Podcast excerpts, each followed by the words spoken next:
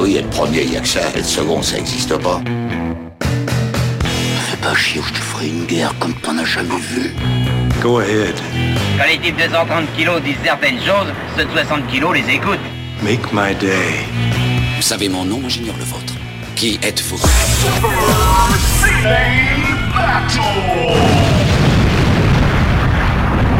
Le second, c'est un con. Super Ciné Battle, c'est le podcast où nous établissons le classement ultime du cinéma. Nous prenons vos listes de films que vous nous adressez pour les classer du meilleur au pire afin d'obtenir LA liste ultime du cinéma. Voici notre épisode 83 et de l'autre côté du marbre, j'ai monsieur Stéphane Boulet alias l'horticulteur, pisciculteur du dimanche. Comment tu vas Stéphane? Tu, ça va bien, Daniel Bonjour à tous. Tu, tu sais que l'horticulture et la pisciculture sont deux disciplines qui n'ont vraiment rien à voir. Absolument rien à voir. Il y en a une des deux qui me fascine. Je, alors, je pense que c'est la pisciculture. Ouais, je suis très pisci... Genre, si j'avais à refaire ma carrière aujourd'hui, je- j'aimerais faire une pisciculture. J'ai failli faire euh, euh, trois mois de formation dans une pisciculture un jour. Ah non, mais ça, ça, ça m'étonne pas, tu vois, je te devine tout de suite. On, on- à noter que horticulteur, c'est le métier de Clint Eastwood dans son dernier film. Dans... La Ah bulle. ouais, Dans la bulle Ouais, il est horticulteur, ouais. Ah, et tu l'as vu le, le dernier, du coup, le dernier Clint Eastwood? Oui, je l'ai vu et j'ai bah, j'ai beaucoup aimé en fait. C'est vrai? Tu me Ouais, le ouais. recommandes? Je te le recommande, c'est- Clint, euh, c'est Clint, mais ce qu'il y a de bien avec, le, avec la mule, euh, c'est que euh, c'est un film sur un, un papy de 90 ans qui, qui convoit de la drogue, Mhm. et Clint Eastwood a vraiment l'air d'avoir 90 ans, quoi. Je veux dire, il y a... C'est vrai. Non, mais il y, a- il y a vraiment une vraie... Enfin voilà, c'est... euh, tu sais, d'habitude, on, on prend des... On, on s'amuse à grimer les acteurs, etc. Puis là, il y a vraiment un, un côté... Enfin, il est, il est parfait en, en- en vieux grand-père, euh, voilà, qui, qui a l'air de, de rien y toucher, mais qui quand même comprend mieux les choses qu'il y paraît, quoi. C'est l'homme de l'emploi. C'est exactement.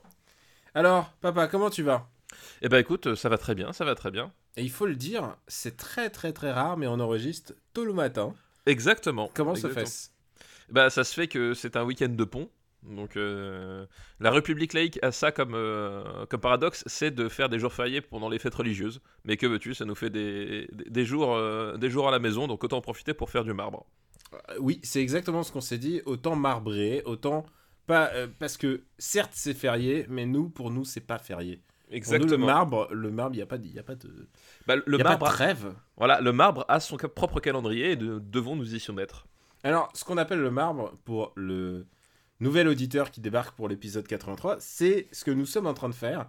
C'est ce débat continuel et éternel, j'ai envie de dire. Il ne Éternel, s'arrête- ouais. Il ne s'arrêtera que quand euh, l'un de nous euh, mettra un, un genou à terre, quoi. Exactement, exactement. Il n'y a rien qui peut nous arrêter.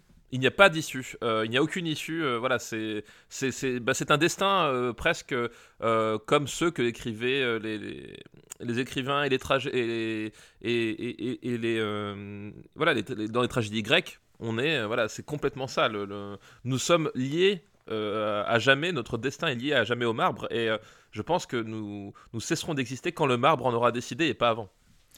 C'est exactement ça. Il restera ça après nous. Qu'est-ce que c'est que ce marbre? Bah, C'est tous ces films débattus des années 60 aux années euh, 2000, 2010 même bientôt. Oui, bientôt, ouais. C'est un, c'est un grand corpus. Un jour, il faudra, faudra, faudra faire le bilan de tout ça quand même. tu es Stéphane Boulet, donc euh, professeur à la ville, mais euh, marbreur le, les jours fériés. Donc, et Marbre, ma- marbre ma- masqué, voilà. marbreur euh, masqué. Et je suis Daniel Andreev, aussi marbreur euh, masqué. Euh, et on, vous êtes donc l'épisode 83. C'est un épisode spécial. En quoi il est spécial? Est-ce que tu peux le dire? Ou alors t'es vraiment au niveau zéro de préparation, t'es, t'es vraiment à moins 10 là. si Et non, veux. non, parce que j'ai suivi monsieur, euh, monsieur Andreev. Euh, Je, je ne vous laisserai pas salir ma réputation euh, de la sorte. J'ai suivi ce qui s'est passé et je sais que cet épisode 83 est particulier puisque nous allons aborder euh, les années 60 qui sont un peu euh, nos années euh, de, transition entre, entre les autres décennies. On y revient de temps en temps comme un petit bonbon sucré. Ben voilà, nous allons attaquer les années 60 et voir, voir si le classement va être chamboulé parce que, euh, oui, nous sommes là pour classer les films du meilleur au pire par décennie.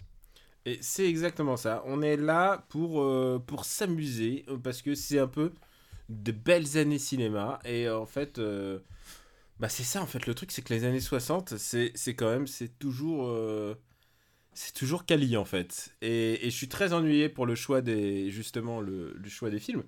C'est que euh, c'est toujours la lutte pour euh, qu'est-ce qui est le meilleur entre le meilleur Melville ou tu vois enfin c'est c'est que des putains de classiques à chaque fois. Les choix impossibles.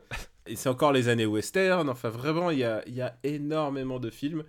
Et du coup c'est notre un peu notre friandise entre chaque décennie puisque la prochaine fois on va basculer dans les années 90. Je pense qu'il y a que 25 films dans la liste. Je pense qu'on peut tous les dire. Eh ben écoute, allons-y, c'est parti. Premier, c'est un petit, petit, petit long métrage qui s'appelle euh, 2001 l'Odyssée de l'espace. Exactement. Je pense pas est- que je pense pas que ça soit très connu hein, quand même. Ouais, je crois qu'il gagne à être connu. Peut-être une ressortie en Blu-ray, peut-être pour que plus. Voilà, je sais pas quelque chose comme ça. euh, voilà, un petit un petit film oublié quand même hein, malgré Qui, tout. Depuis l'épisode 59, je crois que je l'ai revu. Je sais pas de quand date le 59, mais je l'ai revu en, en full 4K 70 mm à, euh, présenté par Nolan. Et le gag étant à Cannes donc. Et le, le gag est, euh, c'est à chaque fois un film de Kubrick présenté par un mec qui se prend pour Kubrick. Donc euh, cette année c'était Nolan, Euh, non l'année dernière c'était Nolan, et cette année c'était Quaron qui présentait The Shining. Aussi petit film pas mal. Oui, petit film pas trop mal. Non mais franchement ça rend pas mal, hein, je te le conseille, c'est vraiment en HD et tout. La reco. The Shining, Jack Nicholson, très bien. Allez on continue parce qu'on a encore d'autres films. Après, vas-y lance-toi. Et ben après on a Harakiri, euh, un taxi Grand pour film. Tobruk, Grand film. La aussi. planète des singes. Voilà, J'arrête de dire grand film parce que. Ouais non mais voilà, c'est La nuit des morts vivants, Ouais. Yojimbo, Oh là Sans- là. 100 000 dollars au soleil, Non, putain, 100 000 dollars aux ailes, il n'est même pas premier, tu t'imagines? Ouais, Bullet, Mhm. Easy Rider et les Tontons Flingueurs. Là, et là on a fait que le top 10. Boum, boum, boum. Ensuite, il y a euh, Bonnie and Clyde. Tout à fait. Bon baiser de Russie qui est ton James Bond de référence. Qui est un de mes euh, James Bond de référence, effectivement. C'est chacun a le sien et le tien c'est Bon baiser de Russie. C'est c'est comme ça. C'est c'est nos mamans qui regardaient James Bond. Euh, Docteur Jivago. C'est ce moment qui regardé le Dr Jivago. hein. Docteur Jivago est bizarrement très bas en fait, alors que normalement je le voyais, j'aurais vu presque presque plus haut, mais bon il est au milieu de classement. Écoute, c'est une bonne place encore, parce qu'il est juste au-dessus de Quand les aigles attaquent, qui est un peu notre over the top de cette époque. Exactement. Quand les aigles attaquent, c'est- l'over the top des, des années 60. C'est-à-dire un film qu'on adore adorer, mais euh, bon, on- sait très bien que, mais, on s'en bat les couilles. C'est ça, Oui, on, on entend vos arguments, mais Mais à la fin, il tue Hitler. voilà, c'est c'est- exactement.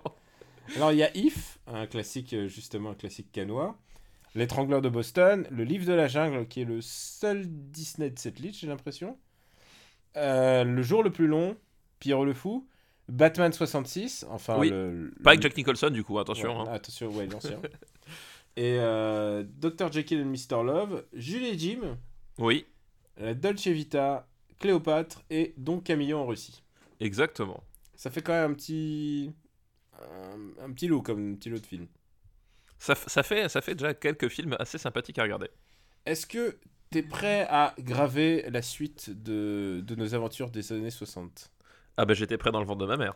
Et tu sais quoi, j'ai que l'embarras du choix. Je me, Ah. demande, je me demande par où commencer. Et je pense qu'on va commencer par un truc qui nous, qui nous fait plaisir, un- du, du truc qui m'évoque les années 60. Vas-y, vas-y. C'est une liste qui est envoyée par Benj. Merci Benj. Je suppose qu'il s'appelle Benjamin, mais on s'appelle Là, le pauvre, on choisit pas toujours. hein. Oui, oui, on- ouais, évidemment. c'est Ah, t'as un Benj. Ah. Ah, ah, C'est- désolé pour toi. Et euh, c'est une liste qui s'appelle J'ai grandi avec Cinéma de quartier, la meilleure émission du mercredi matin ever. Est-ce que tu vois ce qu'est Cinéma de quartier? C'est euh, l'émission sur Canal+. Oui, alors du coup, moi, le- j'ai pas grandi avec parce que euh, Canal Plus était compliqué. Euh, Bah, moi aussi, j'ai jamais, jamais eu Cinéma de quartier. Et par contre, je l'ai déjà vu chez des gens par accident, tu sais, quand tu squattes chez quelqu'un. Moi, j'avais pas Canal+. le- Oui, si, si tu vas chez les cousinades ou les trucs comme ça. euh, Euh, non, j'ai même pas de cousins, j'ai très peu de cousins. Mais par contre, je j'ai déjà vu, euh, je suis déjà tombé dessus chez des gens et, euh, et j'adorais en fait. C'était vraiment une très très bonne émission et euh, c'était présenté par Jean-Pierre Dionnet. Oui, ça, je- mais en fait, le truc, c'est que moi, je connaissais, euh, je connaissais Dionnet, mais effectivement, euh, je le connaissais à chaque fois par ricochet parce que je n'avais pas Canal+, et donc euh, euh, je ne voyais effectivement Cinéma de quartier que, bah, voilà, que dans des occasions où je me déplaçais. C'est assez privilégié pour avoir Canal+, quoi. C'est vrai, c'est euh, comment que la, sé- la sé- la ségrégation qu'on fait. Non mais c'est vrai. Non mais non mais moi, enfin, je je pense que c'est ton cas aussi. Moi, j'étais de l'é- moi, j'étais de l'école la dernière séance. J'étais à l'école la, la dernière séance, c'est vrai. Mais, mais après, je, je connaissais l'existence de cinéma de quartier et à chaque fois, je voyais le, le trailer de ce qu'il préparait et j'ai fait Ah putain, ça a l'air trop bien, trop bien. Ah Bah, Di- Dionnet, en plus, c'est un type euh, passionné, passionnant, et euh, qui a, euh, pour le coup, un- une vision du cinéma extrêmement euh, complète et éclectique, en fait. Dionnet, c'est à la fois un cinéphile, c'est à la fois un journaliste, mais aussi un, un scénariste, un, un scénariste de BD. Enfin, il a, c'est un des cofondateurs de, de Métal Hurlant et, et Humanoïdes. C'est un mec, c'est un mec ultra complet et, et en plus passionnant, quoi. Bah et oui. il y a un truc qui est bien aussi chez Dionnet et chez, que je retrouve chez tous les grands journalistes de, de cette époque et les journalistes cinéphiles, c'est qu'il savait parler avec passion de ce qu'il aime. Il savait parler avec passion, et puis surtout, c'était effectivement un. Euh, Enfin, la- la- l'autre avantage de, de Dionnet, c'est que c'était un, journaliste euh, qui aimait tous les types de cinéma. Enfin, c'était un type qui pouvait te parler autant euh, de, Bergman que des, films de la Hammer, tu vois ce que je veux dire. C'était voilà, quelqu'un qui, qui, s'arrêtait pas aux frontières de, du genre ou aux frontières des, pages du cinéma pour, à un moment donné, faire éclater sa, passion et te transmettre pourquoi est-ce que. Pourquoi est-ce que voilà ce, film l'intéressait? Parce qu'il avait aussi fait euh, euh, justement il y avait euh, le cinéma de quartier, mais il, avait aussi le, spin-off en fait Quartier interdit. euh, qu'il a sorti euh, qu'il a sorti bien plus tard hein, je crois que c'est- les années 90 euh, qui était consacré justement au, cinéma déviant quoi Et euh, il y avait aussi un détail euh, qui me, qui me revient, c'est que Dionnet a co-présenté une émission qui s'appelait Destination Série, qui est la première émission qui parle de, de séries avant que ça devienne à la mode. On en a un petit peu parlé euh, dans les Oui. recommandations, puisqu'on avait recommandé les- euh, le podcast euh, de Alain Carazé et euh, Jean-Pierre Dionnet, déjà à l'époque, Déjà à l'époque. co-présentait exactement Destination Série, c'était sur Canal Jimmy. Et ça parlait de séries à l'époque où les gens chiaient dessus. À l'é- à l'époque où effectivement, euh, quand un acteur arrivait dans une série, c'est qu'il avait arrêté sa carrière et que c'était un has-been. Voilà, c'était à peu près ce genre d'époque. Et même, il y avait euh, une espèce de barrière, de barrière bah oui. euh, invisible, genre. C'était, il y avait les acteurs de série et les acteurs de film. Et c'est marrant parce que c'est un peu le, un des thèmes sous-jacents euh, du prochain Tarantino. Figure-toi. J'ai hâte, j'ai hâte d'être en août. Tu vas voir, ça va être. euh, je pense que ça va te plaire parce que ça parle vraiment euh, de ces ambitions que tu as et que bah tu peux pas, tu peux pas aller au bout de tes ambitions. Et donc, est-ce que tu vas faire acteur de série? Est-ce que tu vas essayer être acteur de, de petits films? Et pour jouer la frustration, crois-moi, il y a rien de tel que Leonardo DiCaprio, Bah oui, j'imagine. l'homme qui a rampé pour avoir un Oscar, littéralement. Et j'ai hâte de- d'en parler dans les années 2010. Voilà, on a tout ça pour dire que on n'a pas encore commencé la liste. on a même pas parlé, on a, on a parlé cinéma, mais on n'a pas parlé de film. T'as vu Bah oui, c'est très méta. Et je pense qu'on devrait commencer par euh, le premier film de cette liste, qui est un presque d'actualité, et je suis certain que tu l'as vu. C'est Mofra contre Godzilla. Ah bah oui, c'est vrai, presque d'actualité effectivement. Presque d'actualité parce que il y a Godzilla euh, King 2, of Monsters. King of Monsters qui vient de sortir, euh, dont les échos sont terrifiants. Oui, oui, exactement. terrifiants ouais. et ça m'empêchera pas d'aller le voir, mais de me faire un avis. Bah moi, bah moi j'irai le voir, mais c'est ce que je disais, c'est qu'en fait là je suis dans, je suis un peu pris. Pour l'instant, j'ai pas vu le film. Euh, c'est que les, les, les échos sont, sont vraiment euh, abominables, mais je me rappelle qu'à l'époque de la, de la sortie du Godzilla 2014, c'était un peu pareil, et qu'en fait le Godzilla 2014 est vraiment très bien. Donc, mais bon. Euh, après, c'est pas la même personne derrière la caméra, tout ça. Enfin bref, je, je suis un peu. euh, Voilà. on verra. On, parle de Godzilla, euh, de l'original, on connaît pas le, le dernier. Je vais lui donner sa chance, évidemment. Mais, mais je, suis, je suis pas très convaincu. C'est-à-dire que entre ça et la reprise de MDR, il faut que je me tape toutes les comédies françaises. Si tu veux, j'ai plus- d'énergie. Tu sais quoi, je vois des films là, avec Mathilde Seigné et tout ça, et j'ai l'impression de voir ma vie. Je vois ma vie défiler, quoi. Et que- quelle vie, quelle vie as-tu choisi? Voilà, c'est ça. Je sais pas, je sais pas. Euh, mon, mon, mon voisin de ciné, qui était ma, madame qui m'a accompagné euh, au film de Matissé, m'a envoyé une photo de moi en train de dormir pendant la salle et m'a dit MDR reprend. et donc, euh, Mofra contre Godzilla, euh, qui est un peu, euh, je crois que c'est le, c'est de mémoire, attends, parce que je, parce que n'oublions pas d'enregistrant à 9h, 9h et quelques du matin, je crois que c'est genre le quatrième ou le cinquième film de la série. Euh, ouais, parce qu'on est là, on est quoi On est 60. euh, C'est 65 65. 65 ou 66, ça dépend. Donc Euh, euh, 64 même, voilà. 64, voilà. voilà. 64, je donc, regarde ce qui m'avait... Parce que j'adore les gens qui me mettent les, les dates de sortie euh, des films sur le... Ça m'aide un peu. Ah, ah oui, bah oui, merci. Parce qu'il a, il a- il a déjà affronté King Kong, euh, Godzilla, à ce stade-là, euh, vu que c'est c'est le- c'est c'est vraiment le, euh, le, le- voilà le, le crossover euh, ultime de l'époque entre les entre les deux bêtes, et c'était c'était le premier qu'ils avaient qu'ils avaient fait euh, de cette envergure. Donc il y a, il y a déjà affronté King Kong. Euh, effectivement, c'est le quatrième ou le cinquième film de la de la série Mothra contre Godzilla. Et euh, c'est vrai que King Kong contre Godzilla, il est quand même deux ans plus tôt. Et alors là, pour Mothra contre Godzilla, il y a un espèce de contre-braquage. C'est-à-dire que tu sens qu'ils sont allés trop loin dans le curseur de la déconne. Et euh, si vous êtes des puristes du kaiju, vous, vous savez de quoi on parle. Euh, Il y, a, il y a eu un moment où ils ont mis le, le braquet, euh, tu vois, tout de coup, Godzilla est devenu un, une entité sympa, puisque en fait, les enfants l'adorent. Ouais.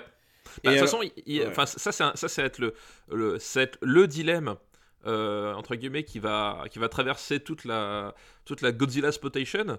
Euh, dilemme qui d'ailleurs euh, est, amusamment utilisé par justement le Godzilla de Gareth et, Edwards, le Godzilla 2014. C'est qu'effectivement Godzilla est né de la bombe atomique et était une voilà une, projection de- des terreurs de- des Japonais vis-à-vis de la destruction de leur de leur identité. Et puis finalement, c'est devenu l'idole des enfants. Et puis finalement plus, enfin, c'est-à-dire qu'il va faire sans arrêt le yo-yo entre euh, des épisodes complètement débiles. Il y a un moment donné, il y a le fils de Godzilla. Euh, ça arrive plus tard, c'est la fin des années 60, c'est pour vous dire voilà, ils, ils savent plus quoi faire. Et d'autres moments ils se disent ah non non finalement Godzilla faut que voilà faut que à un moment donné les gens se rappellent que c'est un monstre quoi. Et euh, voilà on est, sans arrêt dans le yo-yo entre ces, deux espèces de euh, d'identité. C'est assez bipolaire en fait Godzilla quand tu regardes. Il, a, été redcon un nombre inca- incalculable de fois. voilà il repartait. Il y a même des airs en fait. Euh, euh, un, un peu comme les, comme les empereurs au, au Japon, euh, ils ont découpé les, les Godzilla en, en- en grandes aires qui sont, qui sont autant de, on va dire, de, de, de bulles canoniques euh, euh, mises en parallèle, quoi. En gros, euh, il y a l'air. euh, bah, c'est comme. C'est exact. Ça suit en fait les airs. Il y a l'air Showa, il y a l'air Heisei. Euh, l'air Showa, euh, c'est euh, c'est l'air original évidemment. Ouais. Mais euh, après, euh, ensuite, il y a les, les différents trucs. Genre, euh, quand ils l'ont vendu aux États-Unis, tu vois. Enfin, après, il y a la série qui s'appelle les Millennium. qu'ils ont baptisé les Millennium. Tout à fait. Et c'est plus simple pour eux pour découper plutôt que de tout mélanger en fait. Bah, de toute façon, à, ch- à chaque fois, enfin, voilà, à, à chaque ère, ils repartent un, un peu de, de zéro. C'est-à-dire que euh, Mothra, il va revenir plusieurs fois, euh, refait différentes façons. À un moment donné, il va y avoir Mechagodzilla, puis finalement plus, puis finalement oui. Enfin, tu vois, voilà, à chaque fois, ils vont un peu euh, repartir sur, sur de, de dif- différentes bases pour relancer un peu le, la, bah, la franchise Godzilla, quoi. Et la particularité de ce Godzilla-là, c'est qu'en plus, il est réalisé par le créateur original. Ichiro Honda revient. Ichiro Honda, ouais. Revient. Alors, euh, c'est pas genre, euh, waouh, Ichiro Honda revient. Ichiro Honda, il en a fait encore plein d'autres. Parce qu'ils avaient une capacité à, à, à en chier des, des, des kilocaisses, quoi, en fait. Puisque c'est lui qui va encore faire euh, la, la, euh, God- Godzilla Gakushu, enfin, tu vois, tous les trucs. euh, Ah, la oui, revanche de Godzilla. Et, Ouais. il va faire Planet X, qui s'appelle Planet X, mais il s'appelle Kaiju Daisenso. Enfin, tu vois, il y en a, il en va encore en faire plein, plein, plein. Et euh, à tel point que, euh, ce qui est un de mes fun facts préférés avec euh, Ichiro Honda, c'est qu'il va être le réalisateur euh, assistant, enfin deuxième équipe de Kagemusha. Oui, c'est vrai. Ce, qui est, ce qui est pas mal. Ce qui ce qui est pas mal. C'est un truc, c'est que Ichiro Honda était un ami intime en fait de Kurosawa. Et c'est marrant de voir comment peut-être deux potes et tout d'un coup ils ont des carrières complètement différentes. Et c'est moi ça me rappelle évidemment un podcast qui parle de ciné entre entre il y en a un qui finit prof et l'autre. euh,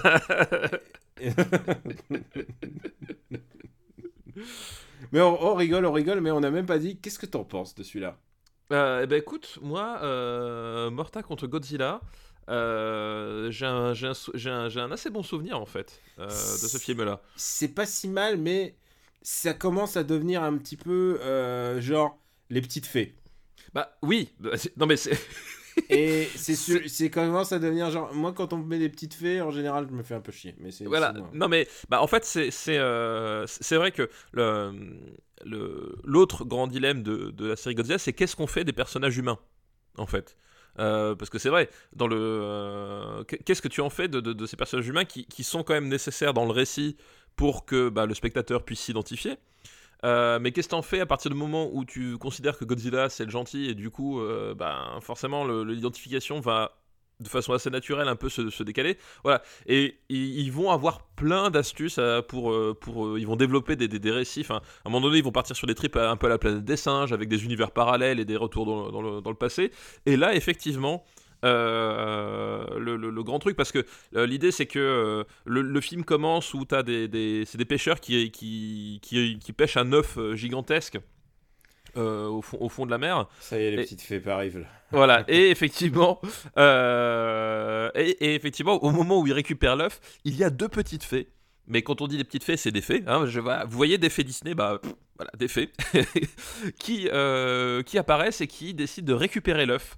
Euh, et, euh, et qui vont les ramener à, à, à leur déesse euh, et la déesse qui voilà qui, que, que vénèrent ces petites fées ben c'est c'est Morta qui est donc Mo- Mofra. Mo- Mofra, pardon, qui est donc, comme son nom l'indique, un Mofra, euh, un espèce de papillon. Voilà. Puis ces petits êtres s'appellent les Chobijin. Ouais, et, et en plus, c'est trop bizarre parce qu'ils sont habillés genre en vêtements traditionnels un peu, genre simili -jap traditionnels japonais.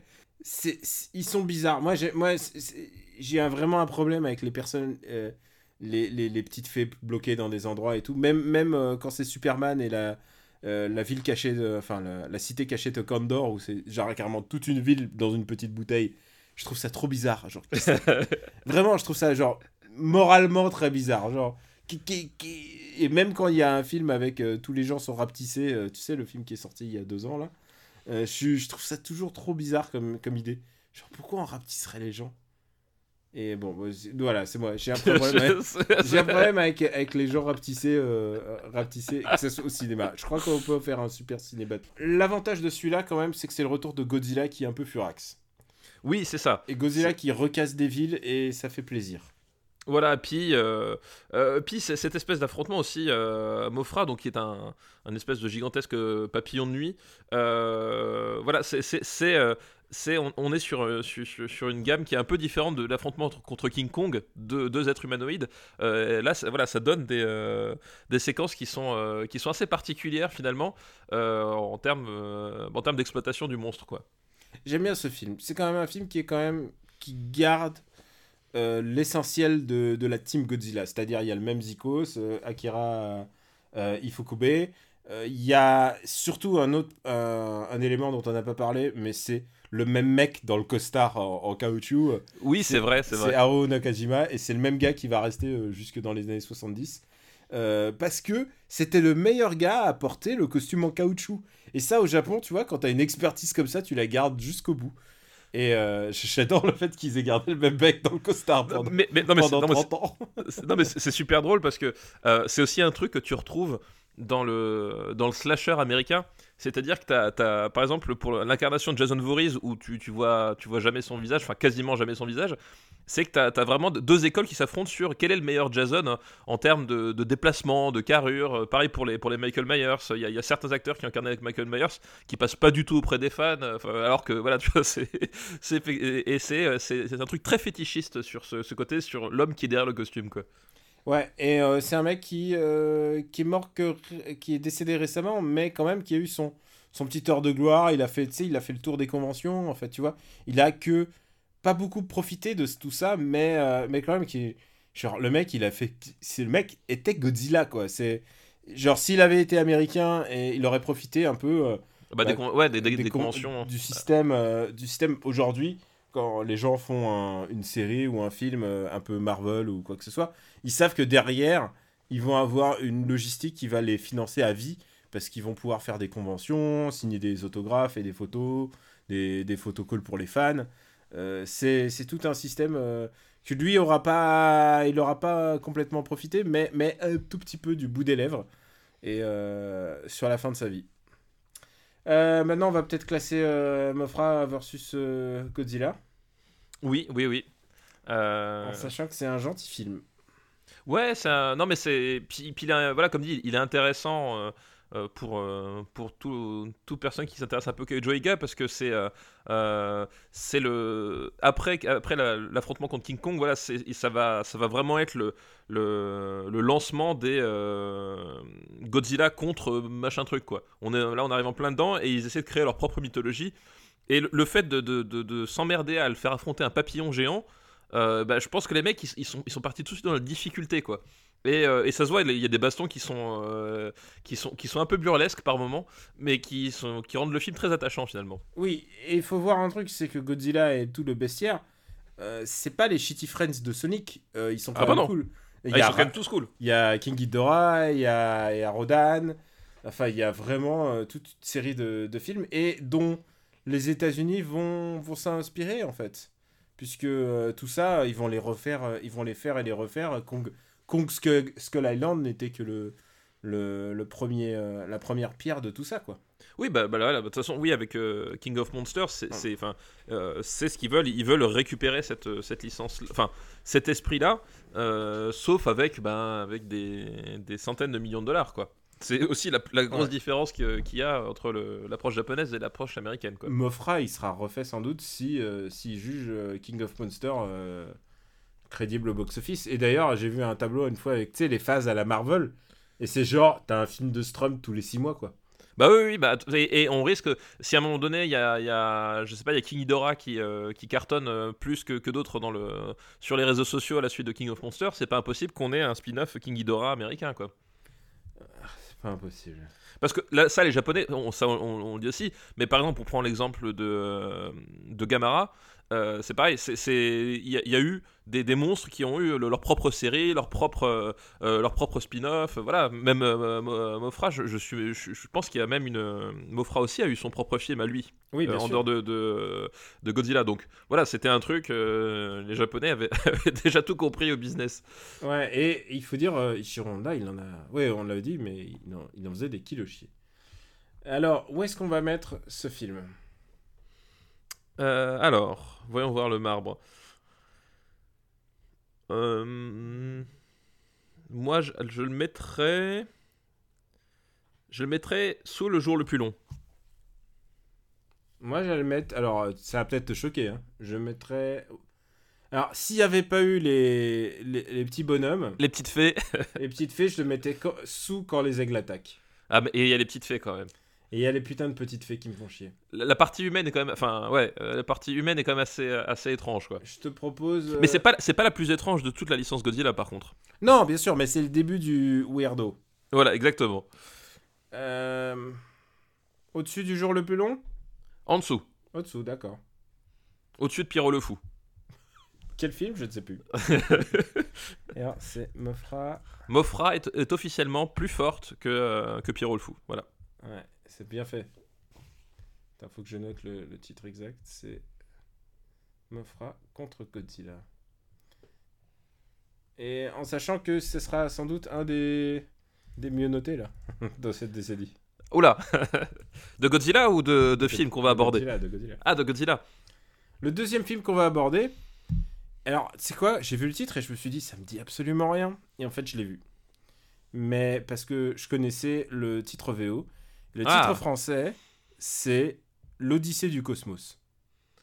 L'Odyssée du cosmos. Ça te dit Euh, rien comme ça? Ouais, je, non. sais- je suis sûr que tu l'as vu. En VO, c'est Thunderbirds are go. Ah oui, d'accord, ok.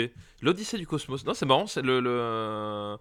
le- Moi, je- en fait, je pense que je, je- dans, ma- dans mon esprit, ça c'était juste Thunderbirds en fait. Tu vois ce que je veux dire? Ouais, bien sûr. Et ben, Parce pour moi, c'était Thunderbirds aussi, mais c'est en français quand c'est sorti, ça s'appelait L'Odyssée du cosmos. Parce que. Ah non, mais. euh, La série, c'était Les Sentinelles de l'air en français. Ouais. C'est marrant qu'ils aient pris. D'accord, oui, ok, je. Ouais, ouais, ok. Mais oui, je... le- donc c'est le film Thunderbirds, quoi. Ouais. D'accord, oui, oui, bah je, je- alors, je- je- honnêtement, je l'ai vu. Euh, mais il y a un truc euh, assez particulier avec les Thunderbirds. Euh, c'est que quand j'étais petit, ça me terrifiait. Ah ouais? Les marionnettes Thunderbirds, c'était un truc euh, qui me faisait. Je sais pas, il y avait un truc, tu sais, un, un peu, je pense, de l'ordre de l'Uncanny Valley. Ah oui, je vois ce que tu veux dire.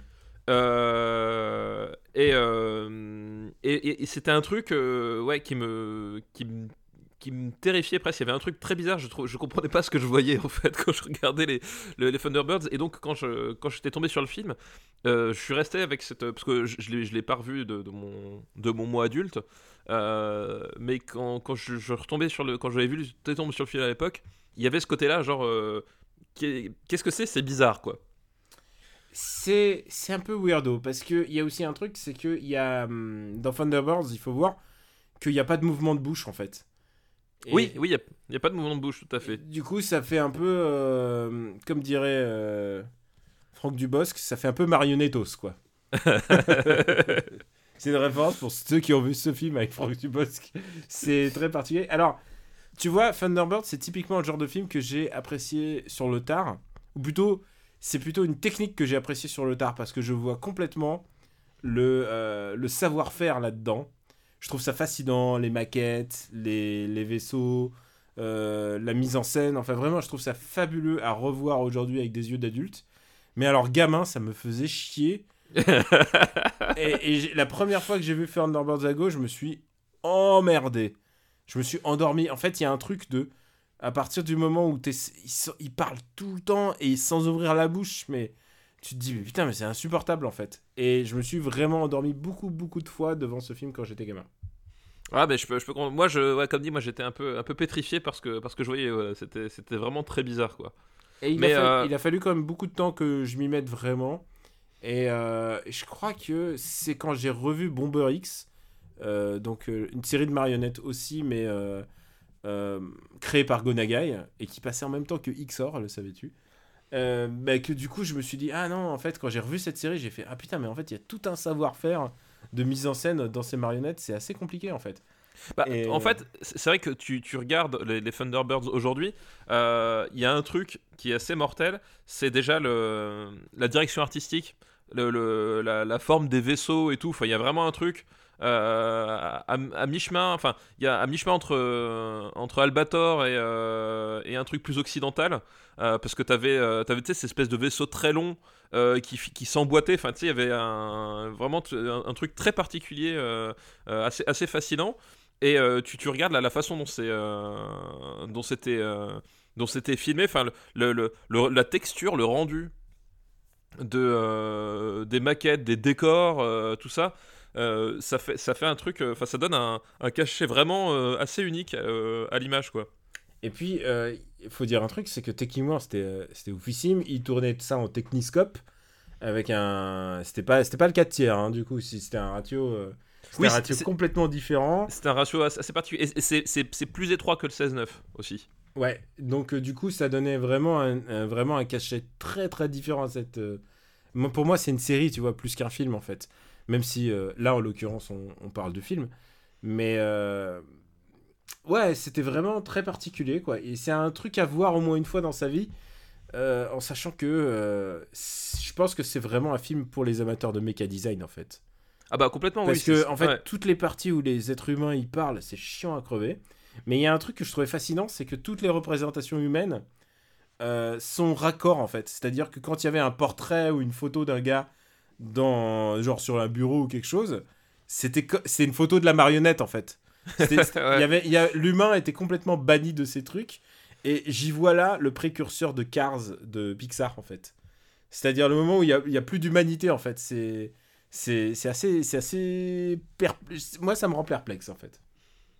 Ouais, non, c'est assez particulier. Mais c'est vrai que euh, si tu aimes justement, euh, si tu aimes le, le la technique, les, voilà. la technique et le design, le design des années 60, enfin le, design futuriste des années 60, 70, euh, qui sont quand même des écoles de, de, design qui sont, qui sont vraiment particulières. Enfin aujourd'hui, on, on, même si on s'en inspire, enfin, on, on, redessine pas le futur de, la même façon. Il y a des trucs vraiment fascinants en fait à, à, à voir dedans, quoi. Et, euh, et, ça, mais je sais pas si effectivement, moi, je, comme dit, je, je, suis jamais allé au bout du, film parce que ça me, ça me terrorisait. Mais euh, ouais, je sais pas si le, en tant qu'objet ciné, cinématographique, le film tient si bien la route que ça euh, après toutes ces années, quoi. Déjà, c'est compliqué parfois en série, et là, euh, en en, en film, c'est un, peu, un peu particulier quand même. Mais après, je veux dire, avec toute la mode des, des toy photographeurs, des choses comme ça, Mm. euh, ça peut être un, truc qui peut euh, complètement, à un moment donné, euh, plaire et même carrément revenir sur le devant de la scène. Enfin, je veux dire, t'as, par exemple, tu sais, quand il, il s'approche de, de la. de la base du méchant, etc. Tu sais, t'as tous ces travelling sur, des, sur les maquettes, sur, euh, euh, sur, les, euh, sur les maquettes, sur les, sur, les, sur les objets, le rapport d'échelle, etc. Enfin, on, est dans un truc qui finalement, euh, voilà, est- peut coller à l'ère du temps, à l'ère du temps aujourd'hui. Quoi, c'est une façon de, de, presque fétichiste de filmer le, de filmer le jouet, quoi.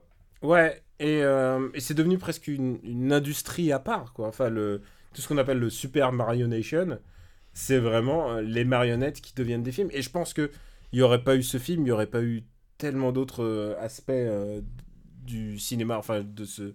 Enfin, je veux dire, euh, le stop motion, mais ensuite ce que ça a donné, les studios Hardman et tout. Tout ça a eu un impact, en fait. Et...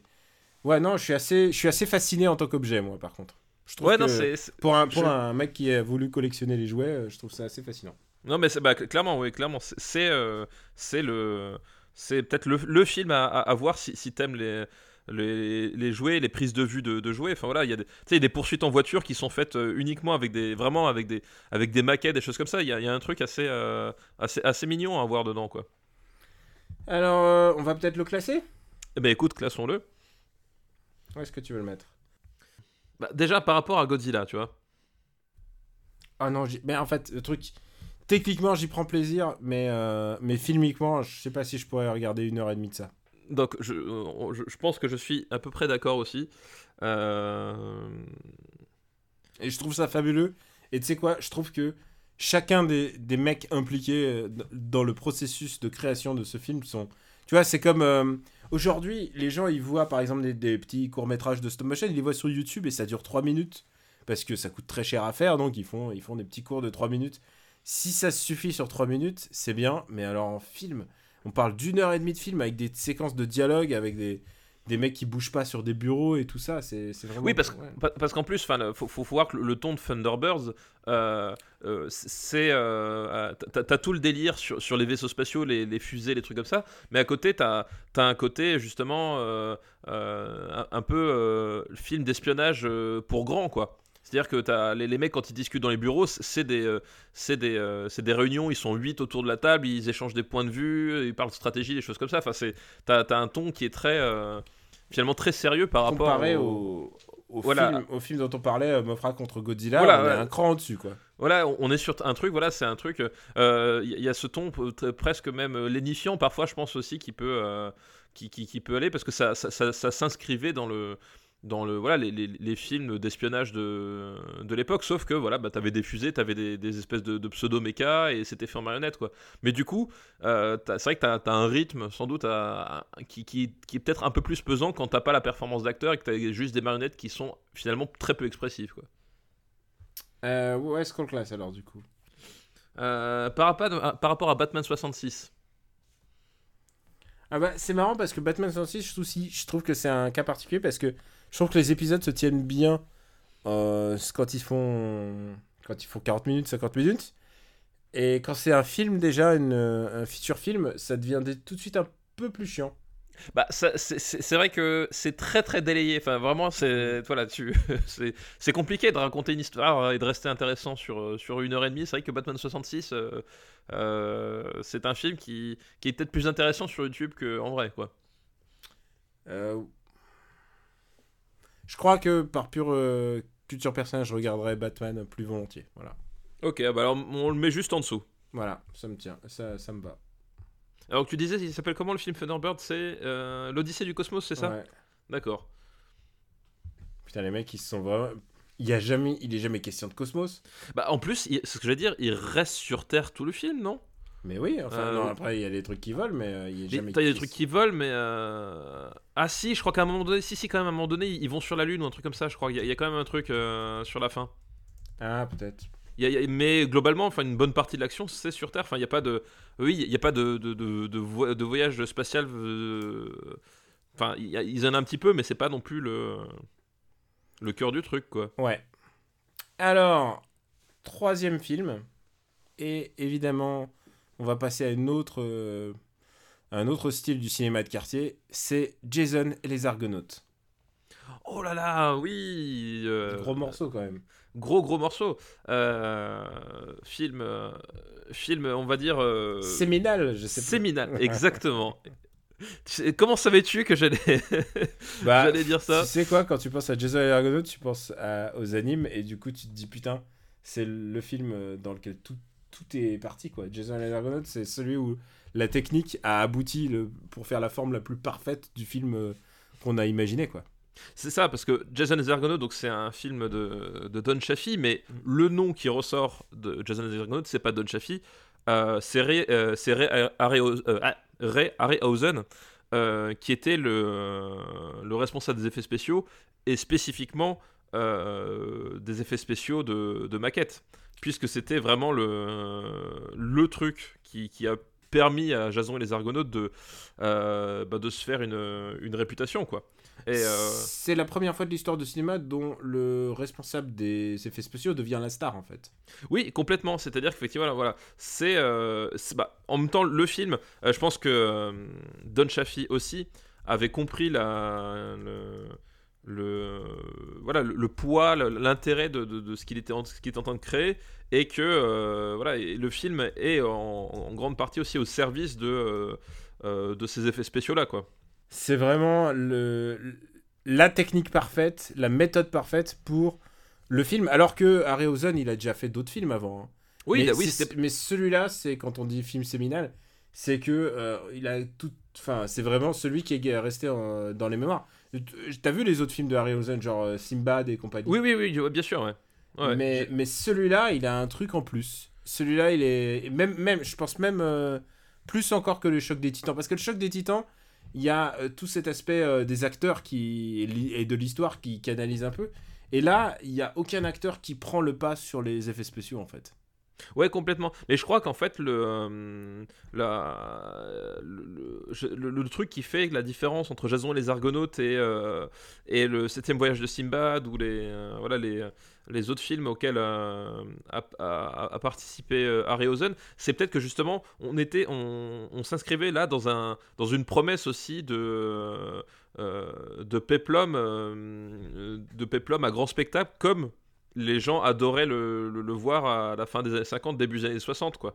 On est vraiment, il y a, un truc sur, euh, le, sur le, le, récit qui est, euh, voilà, qui, qui est un vrai récit épique, euh, sur cette promesse aussi d'avoir vraiment la collection de, de- créatures mythologiques, parce que tu as, les, gardiens titans, tu as, les, bah, les squelettes, enfin voilà, tu passes par tout un, toute une gamme de...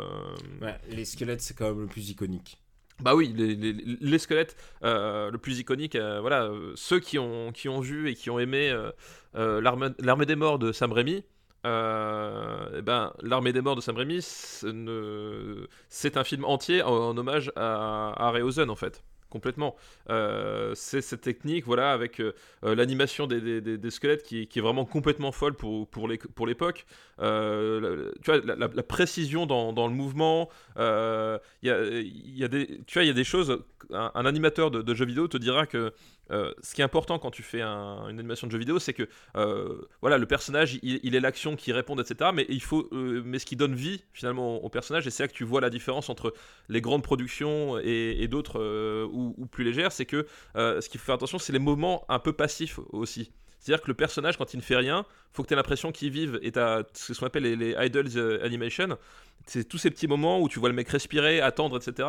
Et tu as l'impression que le personnage continue à vivre, même s'il n'est pas dans l'action. Et euh, ce que fait Harryhausen avec euh, les, les squelettes dans Jason les Argonautes, c'est ça, c'est-à-dire que euh, t'as as un moment donné, par exemple, les squelettes qui, qui chassent un, un type et qui essaient de savoir où est-ce qu'il est, et tu sais, t'as as plein de petits mouvements qui sont... Bah, il bouge la tête. voilà, ils bougent la tête, euh, ils, bou- ils bougent chaque membre indépendamment. Enfin, ils ont une, une- une espèce de personnalité qui ressort dans, leur- dans, leur, dans leur animation.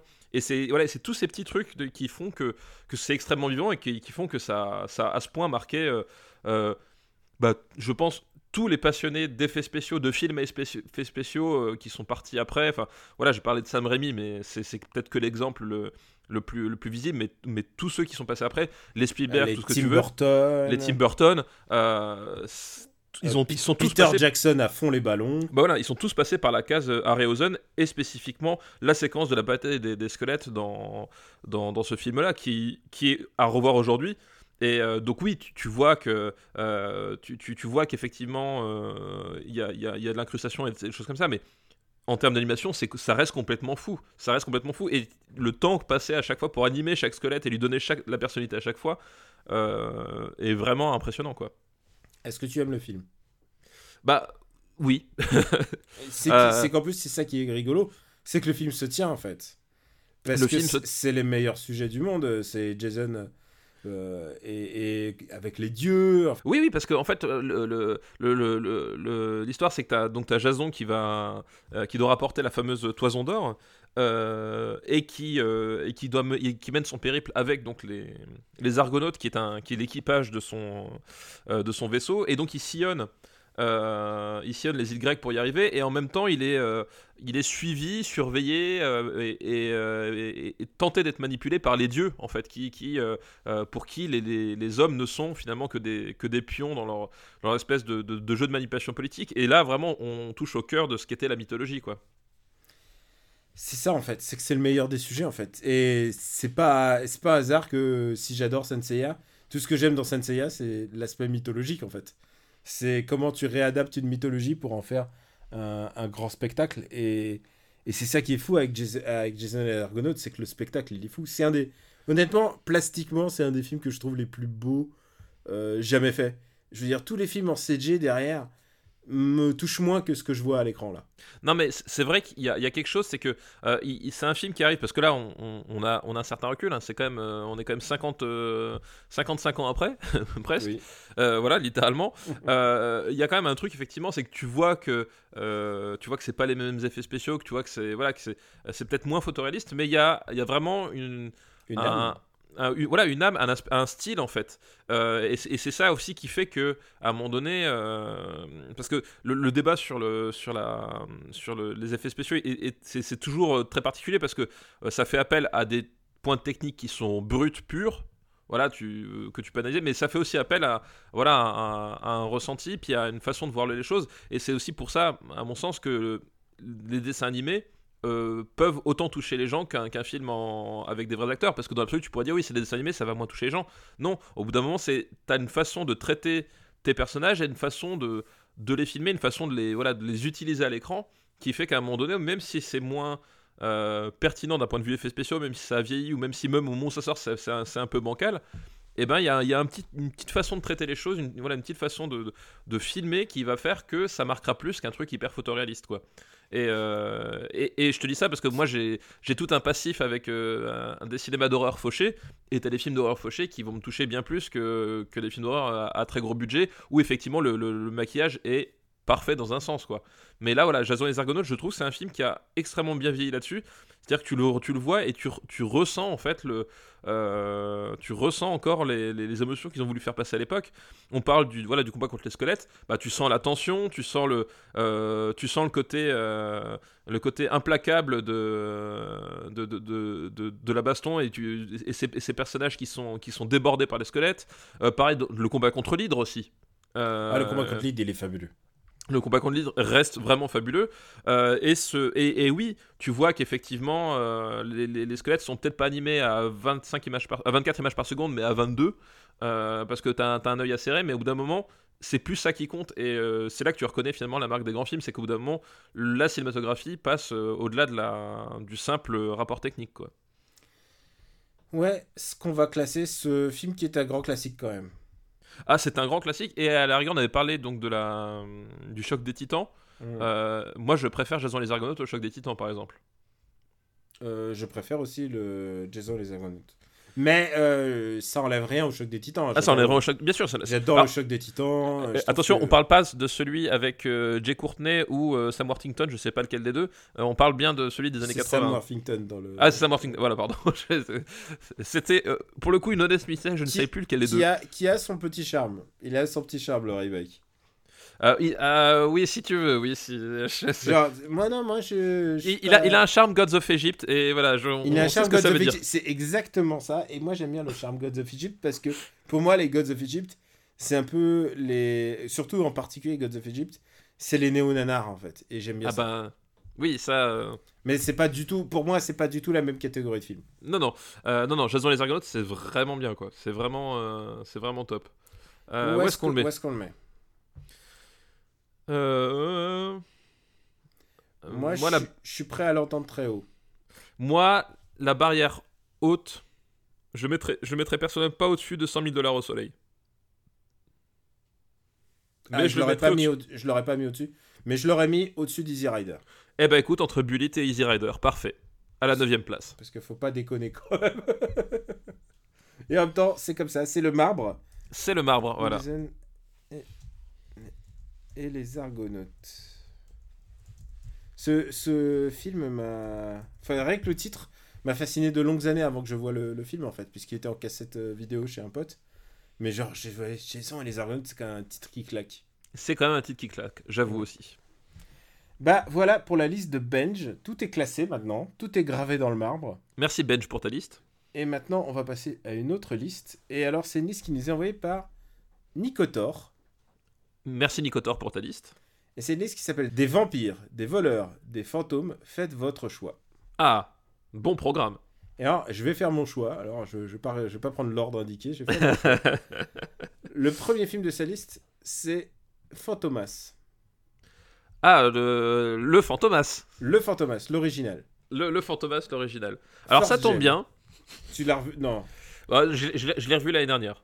Ah, d'accord. Putain, j'ai eu peur. J'ai entendu dire, je l'ai revu hier. Ça, Non, je Fantomas, euh, sachant que Fantomas, quand même, une, une longue série de films, mais qui, à la base, euh, c'est un des premiers pulp personnages euh, du début du siècle français, en fait. Oui, oui, complètement. C'est C'est un personnage de roman avant d'être un personnage de cinéma. De cinéma, ouais. En sachant que donc c'est un génie du crime, Fantomas, pour ceux qui connaissent pas, qui est insaisissable et mystérieux puisque personne ne sait qui il est. Oui, et, euh, et il, se, et il a sur le visage un, un masque, euh, un espèce de masque de, de, de caoutchouc euh, kaki. Je sais pas, j'ai jamais vert de gris, je sais pas trop la couleur. Verdâtre. Le verdâtre euh, qui et, et qui ne laisse euh, passer euh, aucune euh, aucune sorte euh, d'émotion. Euh, donc sous le masque, euh, en, en vrai, enfin en vrai, le c'est Jean Marais. Ouais. Euh, et Jean Marais qui incarne un autre personnage dans le film qui est Fandor. Fandor qui est donc un, un journaliste euh, euh, un peu impétueux, prêt à tout. c'est à l'époque où les journalistes c'était les gentils dans les films. Oui, c'est ça, c'était Non mais journaliste c'était vraiment le métier que tu voulais faire parce que c'était un métier de héros en fait. de, de Fandor à Lois Lane il y a vraiment une, une ligne droite et après ça s'est perdu en cours de route. fake news et compagnie quoi. Voilà. Donc euh, voilà et, euh, et effectivement Fandor va va un donné va provoquer Fantomas euh, à un moment donné dans son le journal. Fantomas ça ne va pas lui plaire et euh, il va se mettre en place entre deux voilà une espèce de rivalité euh, de pour euh, que Fantomas donne une bonne le- leçon à ce, ce journaliste qui, n'est pas à sa place et prouver qu'il est vraiment le maître du crime. Et en parallèle de ça, euh, en parallèle de ça, donc il y a l'histoire avec Fandor et euh, Hélène, donc la, la petite amie de Fandor qui est jouée par Mylène de Mongeau, euh, euh, qui était, qui était un, de mes, un de mes crushs quand, quand j'étais enfant, euh, full disclosure. Bah, Et, Écoute je peux comprendre. Voilà. Mylène de Mongeau, à l'époque dans Fantomas, c'était c'était un truc qui m'avait. voilà, J'étais assez, assez, assez marqué. Et en parallèle de ça, il y a évidemment la police qui essaie d'arrêter Fantomas aussi. Et, Et, qui, la évidemment, police évidemment c'est un acteur fabuleux c'est Louis. C'est Louis de Funès qui est dans le rôle du commissaire Juve. Alors, tu sais quoi Oh, et, alors, Il y a eu plusieurs films, et je sais pas si mes scènes préférées de De Funès sont dans celui-là ou dans les autres, en fait. Je sais plus, j'arrive plus à les trop à les différencier. Mais quand tu le revois aujourd'hui, le, le premier Fantomas, euh, c'est pas un film de De Funès en fait. Euh, non, c'est pas encore, c'est vraiment un film Fantomas. c'est vraiment un film Fantomas, c'est-à-dire que De Funès est un personnage vraiment secondaire, euh, même s'il y, a des- il y a- il y a une scène qui est excellente, il y a la, la scène d'interrogatoire en fait, parce qu'à un moment donné, euh, Fandor se fait enlever par Fantomas, puis il revient chez lui, euh, et De Funès l'interroge, et puis il y a cette fameuse scène où il fait, euh, où, Fandor se fout de sa gueule en, en disant que il sait qu'il sait que, enfin voilà, t'as, un, jeu sur le dialogue et puis t'as De Funès qui, est, complètement largué, mais c'est un personnage secondaire euh, de, de Funès dans le premier, euh, dans le premier Fantomas, mais effectivement, il va tellement marquer les gens que dans les suites, Fandor va passer au second plan. et ça va devenir des vrais films de De Funès en fait, les, les, deux suites. La fameuse scène des boules. Oui, euh, voilà. c'est- pas, c'est pas dans celui-là. C'est pas dans celui-là. Et même, Et, la, euh, même la voiture. La voiture qui vole? La voiture qui vole, c'est pas Oui, dans c'est celui-là. non c'est- dans le 2, ouais. C'est dans, dans le le deux. C'est la, la déesse volante, effectivement, c'est dans le 2. C'est euh, donc le 1 est pas aussi iconique en fait. Le 1 est pas aussi iconique, et en fait, à le revoir, euh, c'est un film qui, je trouve, a un peu mal vieilli. Euh, puisque, euh, puisqu'en fait, Jean Marais est vraiment au centre du, euh, du film. Alors, c'est pas un problème, parce que Jean Marais, c'est un grand acteur, mais le problème, c'est que euh, c'est Jean Marais. qui essaie de faire du Belmondo avant Belmondo, tu vois ce que je veux Il dire? fait toutes ses cascades. Voilà. C'est c'est vraiment ce, que- ce que va faire Belmondo après. Euh, puisque la Belmondo dans les années 60, il n'est pas forcément dans ce trip là, mais ce que va faire Belmondo à partir des années 70, en fait, Jean Marais le fait dans, Fantomas, et donc effectivement, tu as le côté, on fait les cascades, euh, Jean Marais euh, fait aussi le, journaliste intelligent, mais aussi quand même un peu viril, et en fait, en termes de, justement, en termes de- d'action, de choses comme ça, c'est ça fonctionne pas très très bien en fait. C'est euh, euh, c'est déjà c'est filmé assez, assez platement. Euh, et c'est le genre de film où tu vois vraiment les les les, Les vieilles les- ficelles, les, les vieilles ficelles en fait. Et vraiment Voilà. ça se voit. Voilà, t'as le côté le cascadeur qui arrive, qui se plante devant Jean Marais, qui euh, qui attend qu'il lui donne son coup parce que Jean Marais sait pas se battre. Euh, voilà, enfin tout ça tu le vois et c'est filmé en un seul plan moyen euh, tout le long. Bon. Euh, voilà, ce, qui, tu- ce, qui, ce qui est vraiment bizarre quand tu vois ce genre de film, c'est qu'au même moment, euh, ou plutôt de l'autre côté, euh, de l'autre côté de la Manche, de, l'autre côté de la Manche, voilà. il y a, y a quand même un- une révolution du film d'action qui est en train de se passer, puisque bah, il y a Bon baiser de Russie. Et Bon baiser de Russie, tout d'un coup, on, on dit non, en fait, avec le montage, on peut faire en sorte que les combats aient l'air mieux, en fait. Voilà. Et, et, et quand tu vois ça qui est réalisé, genre, c'est vraiment. euh, C'est même un épisode de Magnum est, est plus dynamique que ça, quoi. Voilà, et, et c'est et c'est un peu le problème euh, de, de ce Fantomas là, c'est que euh, Il est moumou. il- c'est quand même très mou.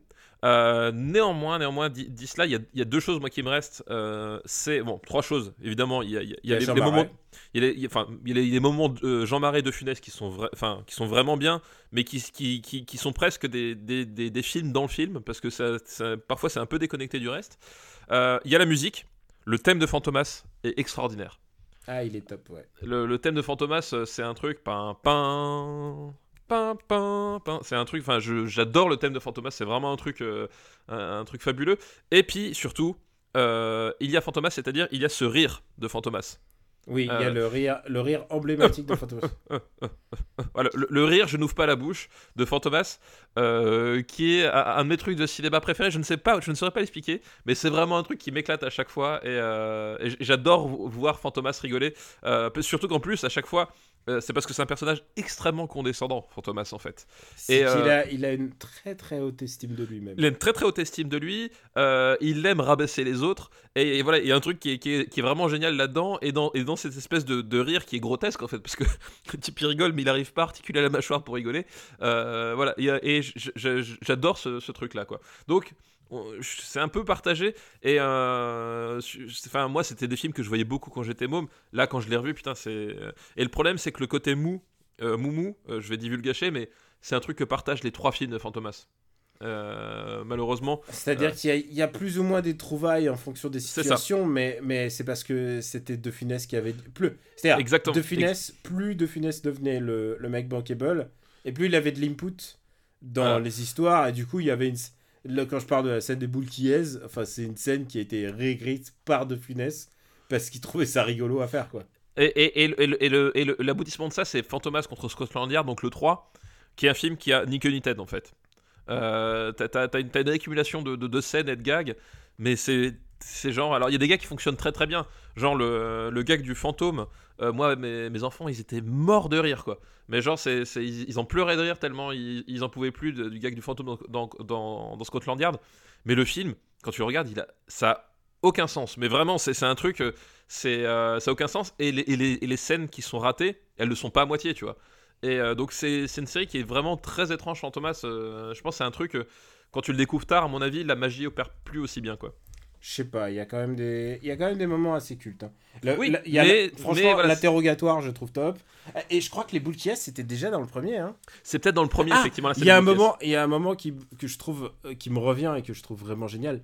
C'est le moment du portrait robot.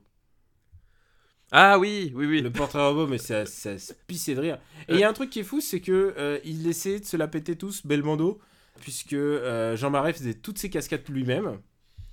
Et du coup, euh, De Funès faisait aussi ses, toutes ses cascades lui-même, parce que De Funès voulait pas paraître pour être le, le petit malingre. De Funès s'est blessé euh, assez, assez euh, violemment sur ce... Mais, mais pour nous, ça a l'air de rien, mais... Mais genre, De Funès, qui avait quand même déjà un certain âge, il sautait d'un train, enfin vraiment... Oui, et qui avait une condition physique qui était pas non plus. Enfin voilà. ah, mais c'était vraiment des gens qui savaient faire bouger leur corps et utiliser leur corps à des fins cinématographiques. C'était une autre époque. hein. Ouais, c'était une autre Peut-être époque. que quand tu vois, euh, genre, les- la génération Pierce Brosnan où ils sont doublés euh, juste pour tenir une arme, euh, c'est quand même. non, mais c'est vrai. T'as déjà vu un making-of d'un d'un James Bond tardif? Non, j'ai jamais vu les making-of de, de James Bond. Putain, mais genre, Pierce Brosnan, pour courir, pour courir, il y a un doubleur. non, mais c'est ouf. C'est genre, il fait rien lui-même. Il y a rien lui-même. Alors après, c'est bien, euh, il faut des cascadeurs de, de talent. En parlant de cascadeurs, c'est le premier film de Rémi Julien. Ah oui. Rémi Julien a commencé sa carrière là-dessus. Puisqu'en fait, euh, c'était un champion de moto et on, du coup, il- on l'a on l'a embauché pour ça. Et euh, c'est lui qui double euh, Jean Marais. D'accord, oui, tout à fait. C'est vrai, c'est vrai. C'est pas n'importe quoi. Euh, bon, Rémi Julien, on en a souvent parlé dans cette émission. C'est pas son film le plus représentatif encore, mais, euh, mais quand même, quel, quel, putain, quel putain de maker. En fait, j'ai l'impression euh, que cet épisode est un épisode de putain de maker, en fait. C'est vrai, c'est vrai. C'est entre Mofra, entre, entre Thunderbirds et Jason les Argonautes. Je crois qu'on a un épisode de maker. C'est vrai, c'est vrai. C'est pas faux. C'est une tendance. Et euh, donc, on va classer Fantomas. Ouais, on va classer Fantomas. Hmm, comparé à Mofra contre Godzilla. Euh, je pense que je préfère Fantomas, mais je peux pas le mettre au-dessus du jour le plus long. Moi, je pourrais. mais, mais moi pas. Bon, allez, allez, allez au-dessus de Mofra contre Godzilla. Fantomas. Je t'aurai, Fantomas, je t'aurai je t'aurais. Je me souviens d'un truc, c'est que ces films, comme ils passaient à la télé, qu'à l'époque on avait trois chaînes seulement, ou quatre chaînes, et bah du coup tout le monde les voyait, et Bah oui. le lendemain de, à l'école, tout le monde parlait de Fantomas. Non, on mais non, s'imagine mais- pas, on s'imagine pas dans un monde Marvel avec 20 films différents et tout ça, mais à l'école, le matin, il y a des mecs qui, qui m'imitaient Fantomas. euh, non, ils imitaient mais- Fantomas ou ils faisaient Juve. euh, et ils disaient Ah, Fantomas, je t'aurai et tout. euh. on Non, mais jouait c'est- ça dans la cour d'école. Mais, mais c'est complètement ça, c'est-à-dire qu'effectivement, euh, voilà, quand, quand t'avais pas le choix de la chaîne et pas le choix du film, tout le monde regardait le même film et c'était le sujet, euh, le sujet de la, cour de récréation le, le lendemain et la semaine qui suivait. Et ça, c'est ça, c'est- ça c'est vrai. Mais c'est aussi peut-être aussi euh, ce qui a permis à certains films euh, de s'ancrer dans l'inconscient collectif aussi. Euh, je veux dire, quand t'avais les, les bronzés fonds du ski qui passent 15 fois par an, au bout d'un moment, bah oui, tout le monde connaissait les bronzés fonds du ski, quoi. Exactement. Alors qu'aujourd'hui, ça aura peut-être pas le même impact. Oui, ouais, non, mais c'est ça. Et je pense qu'aujourd'hui, effectivement, euh, il y, a, il y a- y a plus, y a plus ça. Alors pour le bien ou pour le meilleur, euh, sans, doute, sans doute pour le meilleur aussi, parce que ça permet d'avoir une diversité. Parce que c'est vrai qu'au bout d'un moment, quand on a ta 15e rediffusion des bronzés fonds du ski, t'as peut-être envie de voir autre chose. Euh, mais ça permettait, euh, voilà, c'était, euh, tout le monde voyait les mêmes films à l'époque. Effectivement, Fantomas aussi, bah voilà, tous les gamins, tout le monde l'avait vu quoi. Alors, dans cette film de. Alors, dans cette liste de fantômes, brigands et compagnie, il y a un autre film qui se profile à l'horizon, et c'est un film de plutôt de brigands. et C'est un film qui s'appelle Cartouche. Ah, avec, euh, bah avec Belmondo du coup. Bah ouais, Euh, exactement. voilà, on en avec, parlait. Avec The Original Generation Belmondo. Avec euh, effectivement le, le Belmondo euh, des, des vertes années. Belmondo et, et Claudia Cardinal. Et Claudia Cardinal. Comment oublier Claudia Cardinal Euh, Effectivement? bah, comment? Bah, On n'oublie pas. On Jamais. n'oublie pas, voilà. voilà. Et, et aussi euh, Jean Rochefort. Et, oui, c'est vrai, c'est vrai. Young, c'est vrai. Young Rochefort à l'époque, ouais. Il, jouait le donc- rôle, il jouait le rôle du la taupe. Oui, c'est vrai, c'est vrai. Euh, et donc, bah, Cartouche, euh, film, euh, euh, film, tu l'as dit, de brigands, euh, film de, euh, de, de KPDP ou euh, film de, voilà, de Philippe Dorboca qui s'est spécialisé quand même là-dedans pendant des années et des années. voilà, Parce que c'est le réalisateur de bah, Le Bossu, euh, Euh, voilà, enfin, c'est, c'est- tous, ces, tous ces films-là, c'était de Broca, quoi. Film de, de charmeur, puisque euh, le personnage de, de Belmondo euh, est, un, est un espèce de voleur au, au grand cœur qui, qui aime la compagnie des femmes et euh, aime se, se bagarrer avec les hommes. Globalement, c'est à peu près, à peu près ça le, le résumé du, du, du personnage. Mais ça, tu as le côté, voilà, tu as le côté pétillant, on va dire, de, de Belmondo qui, qui, qui fait, qui fait tout le film en fait. Euh, soyons honnêtes, je, je pense pas que le film fonctionnerait aussi bien si t'avais pas Belmondo. Euh, ah oui, euh, tu veux dire, si t'enlèves Belmondo Oui. oui. effectivement, ce film marche vachement moins bien.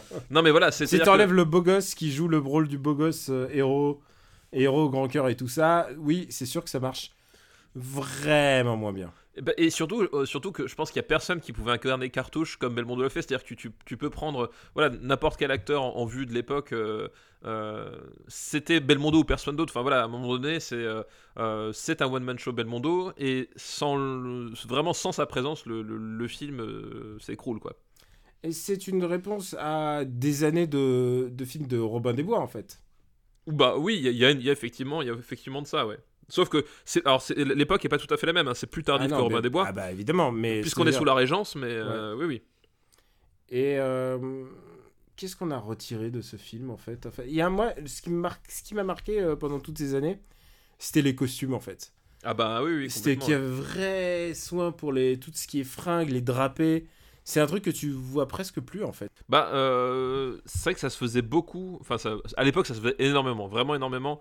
Euh, c'était, euh, c'était un, truc qui, qui, qui, am- qui amenait les gens en salle. Alors, c'est, un peu revenu d'une certaine façon, mais avec, avec le Seigneur des Anneaux, c'est-à-dire qu'aujourd'hui, c'est plus les KPDP, mais c'est le, le medieval porn en fait. C'est-à-dire qu'aujourd'hui, ce qui est vachement en- en- en- en, à la mode, c'est voilà tout, tout cet, cet attrait pour les armures, les, les détails, les armures faits main. Enfin, tu vois dans Game of Thrones aussi. Enfin, c'est, on n'est plus forcément sur le, sur le même rapport, mais euh, c'est un peu un parent éloigné, on va dire quoi. Je viens de vérifier, c'est Roselyne Delamarre qui est la costumière de de ce film. Et elle a, c'est pas un hasard puisque son film juste après c'est Angélique Marquis des Anges. Bah oui, oui. Et genre, tu vois, genre, il y avait un truc dans ma tête. Ah je bah me oui, disais, mais complètement. évidemment, il y a un lien de parenté. Et elle a fait ensuite tous les Angéliques, qui, rappelons-le, sont des films traumatisants pour nous. Oui, complètement. Voilà. C'est, traumatisant. Je pense que c'est le terme adéquat. On a hâte d'en parler, aussi avec euh, Jean Rochefort d'ailleurs. Euh, oui, c'est vrai, c'est vrai. Et, et surtout Robert Hossein. Et Robert Hossein, mais Jean Rochefort aussi. Non, mais j'ai l'impression qu'en fait, ils se sont tous ligués pour nous traumatiser notre enfance. donc euh, oui, donc après voilà, Cartouche, euh, c'est un film d'aventure euh, avec des- super costumes, avec un Belmondo au top de sa forme, une une Claudia Cardinal, euh, bah, Claudia Cardinal quoi. Euh, comme parce qu'en plus elle joue, elle joue une saltimbanque, hein, Claudia Cardinal, donc Je Elle a je, je peux pas te dire euh, 100%. elle, elle- elle a le, elle a le rôle de la. C'est pas une- Parce que Claudia Cardinal, en général, tu la prenais pour faire les rôles de gitane. Bah oui, c'est ça. bah, elle, jouait une, une Esmeralda en fait, hein, Mm. euh, complètement. Euh, et évidemment, on était tous sous le charme. Enfin, je veux dire, c'est c'est Claudia Cardinal dans les années 60. Comment peux-tu, comment peut-il en être autrement? Dans quel film, euh, dans quel film elle n'est elle n'est pas géniale? Euh, Je ne sais pas. Je, euh, honnêtement, je ne sais pas. Euh, mais voilà, du coup, euh, cartouche. Euh, je pense qu'aujourd'hui c'est un film qui est sans doute un peu désuet euh, sur, sur certains aspects, mais il y a un côté attachant, c'est-à-dire que euh, moi, moi je crois qu'on l'a déjà dit, mais j'ai une certaine affection pour les, les bastons de bar Ah, euh, oui. au, au cinéma. Et, euh, et dans Cartouche, il y a des, il y a des bastons de bar, des, mais des bastons de bar à l'ancienne, c'est-à-dire euh, euh, presque de, de la tradition du clown, on va dire, avec Mm. le, le- le côté, euh, je donne le, le- le grand coup bien exagéré sur la tête, euh, En euh, faisant les- voilà, en faisant haha avec les, les, les, les- les pots de vin et d'eau qui explosent de partout. euh, voilà, il y a ce côté, euh, ce côté un peu jubilatoire dans, dans, dans, dans- dans le film qui, je trouve, est assez sympathique. C'est effectivement plus, c'est pas très moderne, euh, mais je trouve ça encore assez sympathique, quoi. Et surtout, c'était une vraie réponse à. J'en parlais, euh, je parlais à Romain mais c'est une réponse à Fanfan la Tulipe en fait. Oui, c'est Fanfare la Tulipe. Ouais, exactement, ouais. Parce que Gérard Philippe a été quand même le template de tous ces films d'aventure pendant une dizaine d'années. Et puis soudain, euh, soudain, il y avait le, le style Belmondo qui est complètement over the top et euh, qui a un peu bousculé un peu tous ces genres. Bah oui, bah, de, du point de vue de l'époque, c'était c'était la version moderne en fait, euh, cartouche quoi. Où est-ce qu'on va mettre Cartouche dans la liste euh, des années 60 Euh, où est-ce qu'on va mettre cartouche? Euh, Je pense que, tu vois, il y a un autre film avec Belmondo, je vois. un autre film, un autre film- Ah, euh, 100 000 dollars au soleil? Non, je pensais à Pierrot, Pierrot Ce le que je veux dire, c'est assez loin quand même. hein. Non, je pensais à Pierrot le Fou, tu vois. Ah bah ça va au-dessus de Pierrot le Fou. Je pense aussi. Mais est-ce que ça va... Je pense que ça va au-dessus de Fantomas. Je pense que ça va au-dessus de Fantomas aussi. Mais ça va pas au-dessus du jour le plus long. C'est C'est vrai, c'est ton... c'est ta barrière Ouais, ouais, c'est ma Moi, je barrière. l'aurais mis au-dessus, mais bon, d'accord. Ok.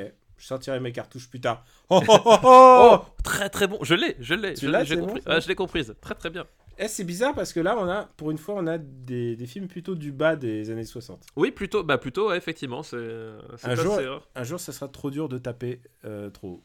Mais le, le, le truc, c'est qu'en fait, là, c'est des films qui sont dans le bas du classement. Enfin, en même temps, on a quoi, 30, 30 films là Euh, Mais qui restent, enfin, qui restent assez sympathiques. Ah non, qui est plus que sympathique. ouais. Et, et je, et je pense que Cartouche, c'est un truc qui peut, enfin, qui, qui, qui peut plaire à, à des gamins qui sont un, un, to- un tantinet sensibles aux films, qui ne sont pas hystériques. Après, si les parents sont soucieux de la morale des films, ça reste quand même des bad boys des années 60 quand même. Ah bah oui, mais bon, ça, c'est le modèle masculin que nous méritons, hein, Daniel.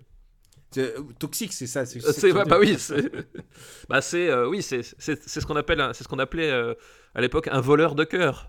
C'est ça, exactement. En parlant de voleur de cœur, non, rien à voir, parce que putain, le prochain film, c'est pas du tout la même. C'est pas la même. C'est un film que t'aimes bien et sur lequel je suis. j'ai- Je suis un peu perplexe et on en a souvent parlé. et Je pense que c'est le bon moment pour en parler maintenant. Oula, oula, oula, j'ai peur. C'est le bal des vampires. Ah, le bal des vampires. Donc Polanski. Pas le meilleur Polanski selon moi. Alors pas le meilleur Polanski selon moi non plus. Alors ça si tu Surtout si tu- dans cette décennie-là. Euh, voilà, non, effectivement, sur, euh, sur cette décennie-là, c'est pas mon Polanski préféré, euh, préféré non plus. Euh, mais c'est, à, mon sens, quand même un très bon, euh, très bon Polanski aussi. Alors je t'écoute. Pourquoi? Euh, bah pourquoi? Parce que euh, euh, j'aime bien l'espèce d'approche très euh, très bicéphale en fait du, euh, du film euh, puisque c'est euh, puisque c'est un, un, un mi-chemin entre la parodie et, euh, et quand même le, le t'as, une espèce de euh, de, d'écriture qui est assez mélancolique je trouve dans, dans, dans ce film là c'est à Ah dire bah, que Attends, attends. Mélancolique, mais ça reste quand même des trucs genre très. On n'est pas loin de Mel Brooks quand même. bah oui on n'est pas loin mais en C'est- même C'est temps vraiment genre, c'est un peu. euh, pas tarte à la crème, mais pas loin quoi. Il il y a, il y a un côté effectivement bah, complètement tarte à la crème. Enfin, ça, c'est- ça a une approche, euh, euh, ça a une approche parodique, mais en même temps, je trouve la, la destinée des personnages et puis t'as as certaines scènes et, et je trouve c'est c'est un truc que tu retrouves un peu dans Pirate aussi. C'est-à-dire qu'à un moment donné, t'as des, t'as des espèces de, de, de- de bulles très étranges où, euh, où le, le, le, le- le fond des personnages est beaucoup plus euh, finalement sombre que, euh, que tout le déroulé du film en fait. Et c'est ça peut être assez étrange, mais je trouve moi dans ce film-là ça fonctionne plutôt bien quoi. Alors, il y a un truc qu'il faut ajouter, c'est que le bal des vampires, il y a le mot bal, c'est que pour une fois, les vampires, c'était pas juste les méchants en fait. Non, bah non, C'était ouais. que il y a toute une dimension de critique sociale en fait. C'est que l'idée, c'est que même les vampires ont une âme. Même les vampires tonnerres. Et t'as presque, euh, t'as presque un, un côté, euh, un, côté Renoir en fait. Euh, C'est-à-dire qu'à un moment donné, Polanski Ah, J'irai pas jusque là, mais je vois ce que tu veux dire. Bah, moi je pense juste là, mais alors j'ai un problème avec, avec Renoir pour, pour certaines façons, mais il y a un côté effectivement, euh, Polanski reprend un canevas euh, finalement euh, assez proche de ce que faisait euh, Renoir, sauf qu'il le transpose effectivement dans un, dans un univers complètement bariolé, complètement fantasmagorique, euh, et avec des, un, un- un angle qui est celui des vampires, qui est celui du monstre, euh, pour nous montrer ce qui, euh, que finalement ils sont pas si différents de, de nous que, que ça quoi. C'est que au fond, ils, ils aspirent à, à pas être solitaires, alors que justement leurs conditions de vampire les, leur demandent justement d'être solitaires. D'être solitaire, et surtout reclus. reclus, exclu, voilà, c'est. Moi, j'avais vu à l'époque et genre on m'avait vendu genre ah tu vas voir c'est mortel le bal des vampires et dans ma tête je l'ai trop euh, comparé à Frankenstein Jr., qui est aussi un, une parodie de, un pastiche de film de genre. Oui, oui, bah, il y, a, y, a, y, y, a, effectivement une, une, filiation, je pense, entre, entre les deux. Mais je trouve, le, moi, ce que j'aime bien, voilà, comme, comme je dis, c'est chez Polanski, c'est qu'il y a une approche plus, plus, plus sombre d'une manière générale.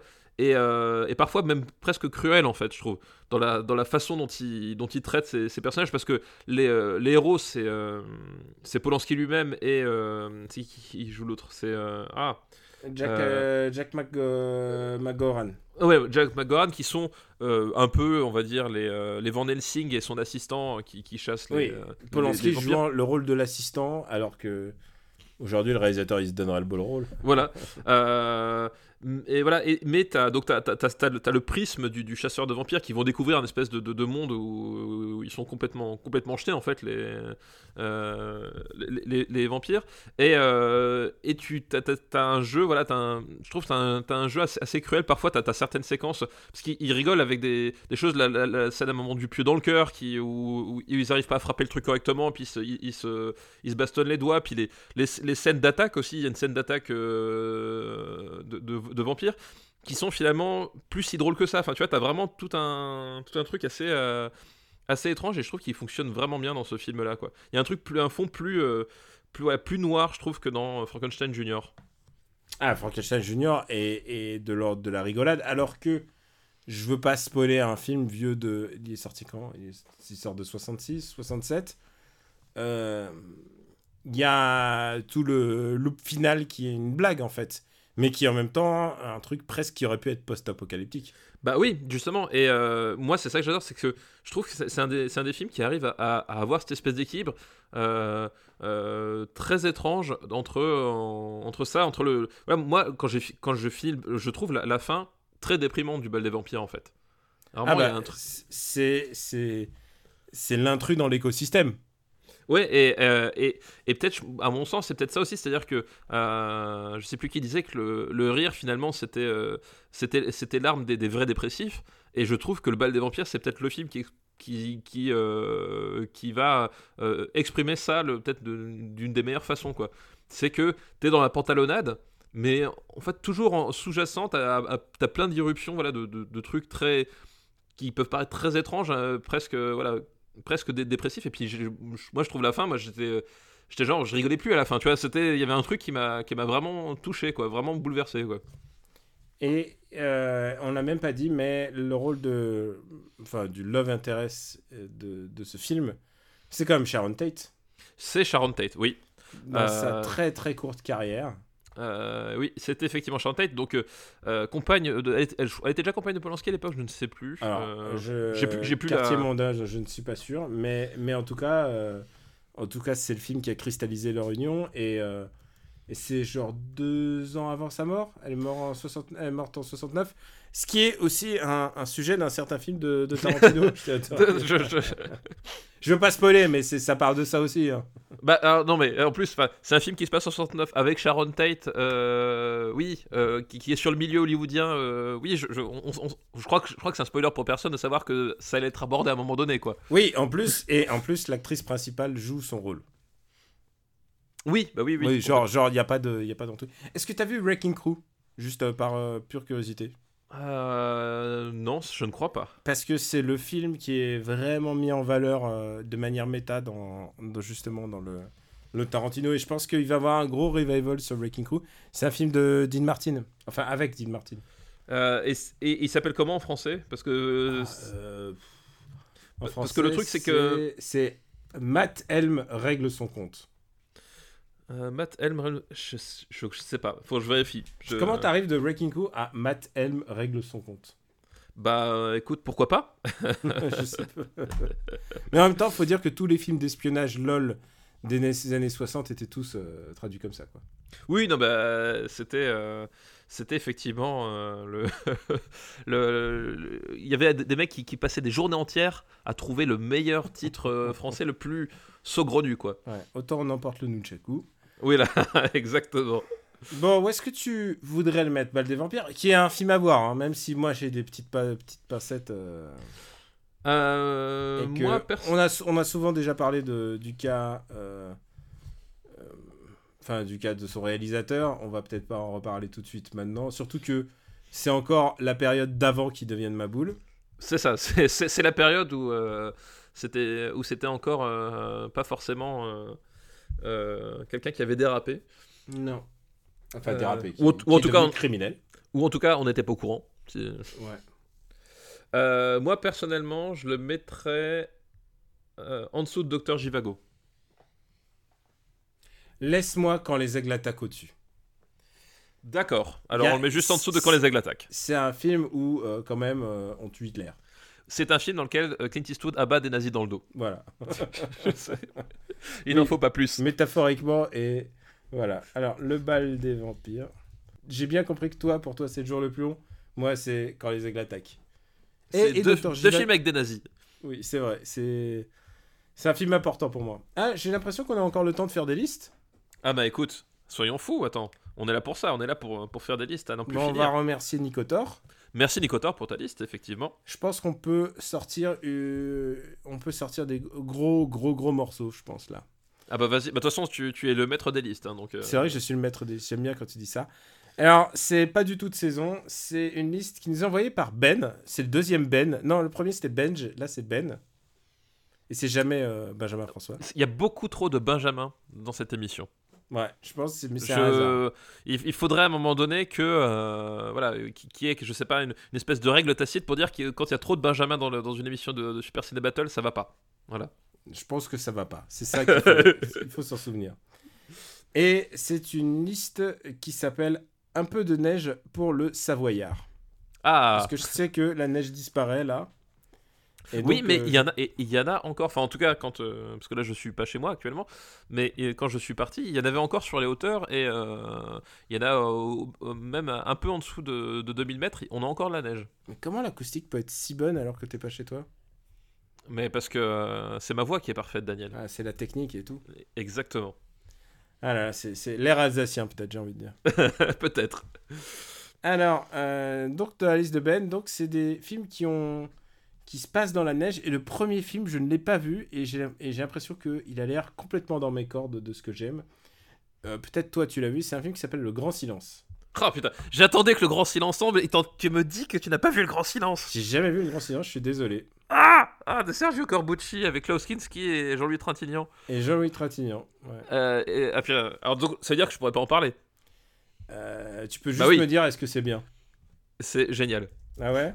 C'est, c'est, ça fait partie vraiment de mes, de mes westerns préférés, le, le grand silence. C'est vrai. Tiens, en parlant de devoir de Et, vacances. et qui fait partie, d'ailleurs on en parlait, mais euh, qui fait partie des westerns préférés de Tarantino aussi. Ah, euh, c'est pas celui-là qui a euh, inspiré Hateful Eight? Un tout petit peu. D'accord, ok, d'accord, c'est celui-là qui. Tu vois, pour Headful Eight, il a pris le grand silence et il a pris The Thing, et puis il les a mélangés ensemble. Ok, d'accord, ok, c'est bien ce qui me, c'est bien ce qui me semblait. C'est de là d'où je, je le connais. Euh, et il se déroule effectivement dans la neige, c'est ça. Voilà, il se déroule effectivement euh, sous la neige. À l'époque où c'était pas encore cool de que tout se déroule dans la neige. Bah à l'époque, oui, ça, ça se faisait pas trop. Puis je pense que, euh, enfin, tourner sous la neige, c'est jamais simple, hein, de manière générale, quoi. Bon alors désolé, j'ai pas vu le Grand Silence, donc ça sera pour notre épisode des rattrapages. Ouais. Je pense que le prochain épisode de rattrapage, on le fera entre les années 90 et 2000, donc armez-vous de patience. Ça c'est pas tout de suite qu'on va en reparler. Je pense pas qu'on le fasse avant, hein, non. Non, je pense pas. Ou peut-être, ou peut-être même mieux. on Tu sais ce qu'on pourrait faire? Ouais, dis-moi. On pourrait faire l'épisode de rattrapage juste avant le premier épisode sur les années 2010. Ah putain, c'est violent. C'est loin. T'as vu c'est- ça? C'est dans super longtemps. Bah c'est dans, euh, c'est dans six mois. c'est c'est dans six mois. On verra, on verra quand est-ce qu'on le fait. On n'a pas de. Peut-être euh, ça sera. Oui, mais toi, tu veux te donner du temps pour voir tous les films de rattrapage. Bah c'est ça, parce que là, maintenant que j'ai terminé l'écriture de mon bouquin et que l'été arrive, je vais Mhm. avoir le temps, tu vois. Le Grand Silence, euh, j'ai prévu de le voir en fait. Parce qu'en fait, j'ai une vieille télé. J'ai une télé qui date d'il y a 13, 12, 13, 14 ans. Et je me dis, ça serait le bon moment pour me mater des westerns à la maison, d'avoir une super bonne install et tout, et donc de refaire mon install. Donc c'est le, le film que j'ai j'ai 3-4 westerns que j'ai envie de voir. Et, euh, et ils sont tous prêts, j'ai les Blu-ray, tout ça, et il me manque plus que la télé.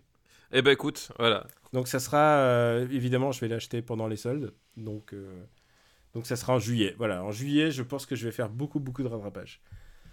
Le deuxième film de cette liste, et pas n'importe lequel, c'est Goyokin. Goyokin. Alors moi, je ne, je ne l'ai pas vu, je pense. C'est vrai? C'est, euh, ça porte ce nom en français? Je crois que c'est Goyokin, Lord du Shogun. Euh, euh, Non, je ne l'ai pas vu. C'est un Jidaigeki de euh, Hideo Gosha, Ah non, eh ben je ne l'ai pas vu, tu vois. On a, on a, on a chacun. un- avec Nakadai. Ah non, on a chacun un un devoir de vacances. Ah putain, parce que c'est pas n'importe quoi comme film en plus. hein. Ah bah j'espère. C'est un vrai putain de grand Jidaigeki. Et surtout est dans la liste avec le grand silence, j'imagine que c'est pas, ça doit pas être n'importe quoi. Et que ça se passe dans la neige, évidemment. Alors, je prends le devoir de vacances et je fais Goyokin. Ah non, mais tu vas t'éclater, hein, parce que c'est les Jidaigeki qui explosent. Ah, purée. Je vais, je vais voir comment te le, te le faire parvenir. Grâce, euh, rappelons-le, grâce au RPU. Donc, euh, et votre abonnement euh, patreon.com slash RPU, où vous pouvez retrouver cet épisode en avance, puisque je les monte en avance pour que les gens qui veulent, qui acceptent de payer, de payer une, de, qui pensent qu'on mérite plus qu'un grec par mois, euh, Voilà, exactement. voilà, et de- droit à l'épisode en avance, mais en général, euh, je mets en général les épisodes euh, en avance. Et, et puis aussi, on met des bonus. Et là, on est en train de penser au prochain bonus qui sera un... On veut faire quoi déjà? On avait dit qu'on allait faire... euh, On va revenir sur Red Dead Redemption 2. Exactement, c'est Voilà, ça. C'est ce qu'on a en tête, voilà. Euh, donc, euh, Goyokin pour une prochaine fois. J'ai hâte d'en parler. Ah. Alors, pour, pour ceux qui ne sont pas forcément familiers avec les termes, euh, euh, euh, Jidaigeki, c'est le, c'est le film de, historique, en fait, euh, médiéval euh, japonais. Enfin, même pas, fa- même pas film, c'est parce que à départ, c'est le théâtre, hein, je crois que ça vient du théâtre, il me semble. Bah oui, Euh, tout ce qui est geeky en général, c'est voilà. du théâtre. ouais. Donc, mais bon, voilà, c'est le, c'est le, c'est le film, euh, c'est les films historiques euh, Ouais. médiéval euh, du, du ja- euh, japonais. Premier film en Panavision, mon gars. Au- Ah. Premier film japonais en Panavision. Ah, mais, j'ai- mais j'ai hâte. Non, mais je, il y a ton seal of quality. Je... Ah non, non, mais c'est génial. C'est. C'est c'est tout ce que tu veux des, des films de Ronin. Et alors, il y a un troisième film. Alors, le troisième film, putain, il est tout seul. Qui, sait, qui sait ce film tout seul dans la neige? Mais en même temps, je pense qu'il peut très bien nous faire une demi-heure. Ça dépend ce qu'on a décidé de- d'en faire. C'est pas n'importe quoi. C'est un film qui s'appelle Au service de Sa Majesté. Ah, alors, cas très intéressant au service de Sa Majesté. Très intéressant parce que, bon, évidemment, au service de Sa Majesté, euh, bah, c'est un James Bond. C'est c'est peut-être un des James Bond les plus importants. C'est en tout cas un des James Bond les plus, euh, sans doute les plus débattus euh, et qui, euh, et qui euh, met le plus le feu aux poudres dans les, dans les débats de, euh, de fans. À mon avis, je pense que s'il y en a bien un James Bond euh, polémique, je sais pas, mais qui en tout cas suscite le débat, euh, c'est clairement celui-là, quoi. Juste avant qu'on se lance, parce que tu sais que on peut, on peut partir pendant des heures. euh, Est-ce que tu l'aimes ou pas?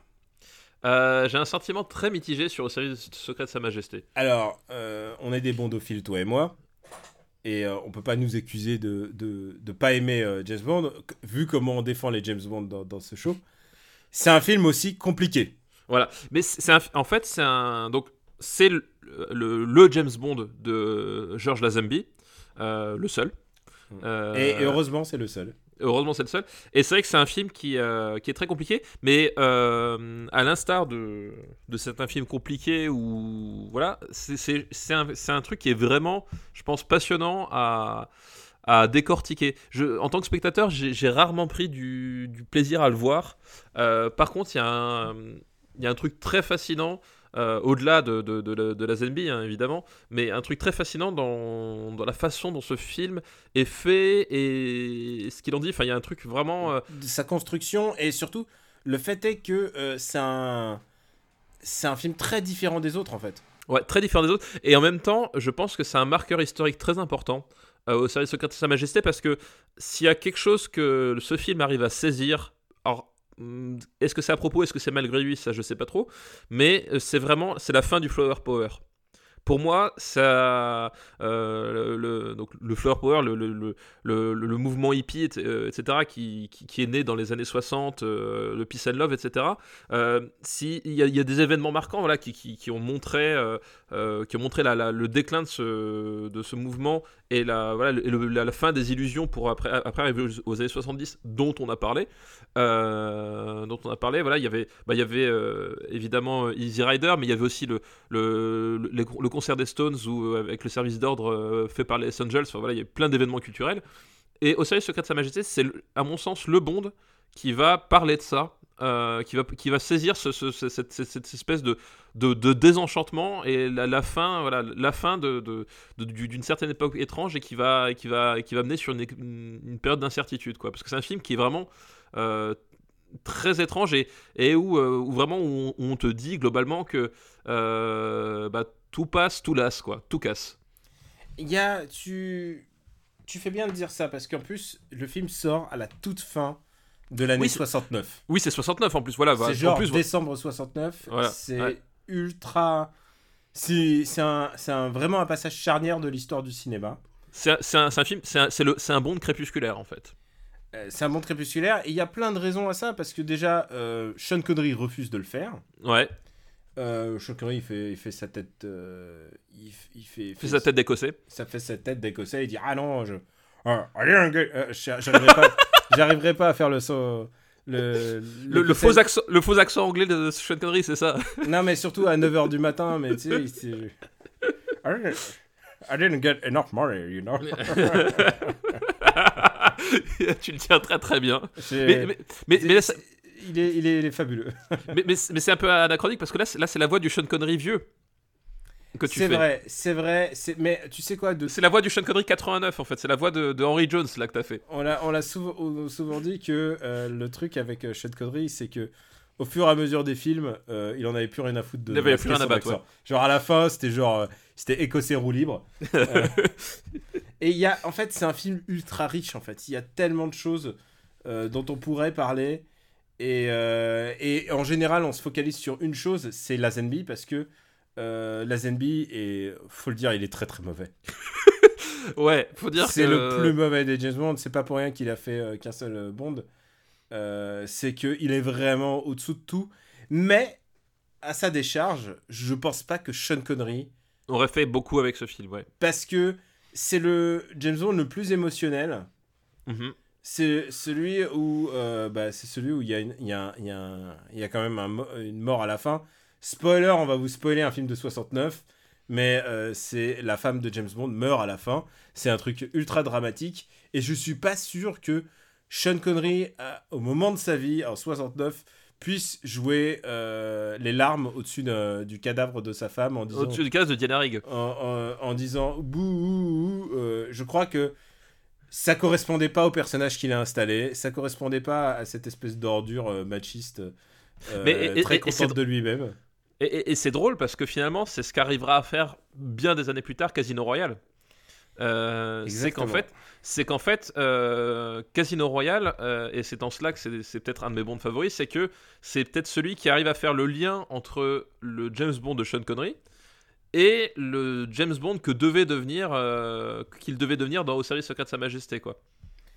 C'est, il y a beaucoup de ça. Et alors, puisque tu parles de Daniel Craig, ce film-là, ensuite, hum, Spectre est un dark, Oui. un semi soft reboot de ce film. C'est un soft reboot de ce film, effectivement, à- à- Puisque- à plein d'aspects, ouais. on parle, avant de connaître encore euh, James Bond 25, donc le prochain, mais il y a de très fortes chances que euh, le prochain James Bond soit la suite de Au service de Sa Majesté.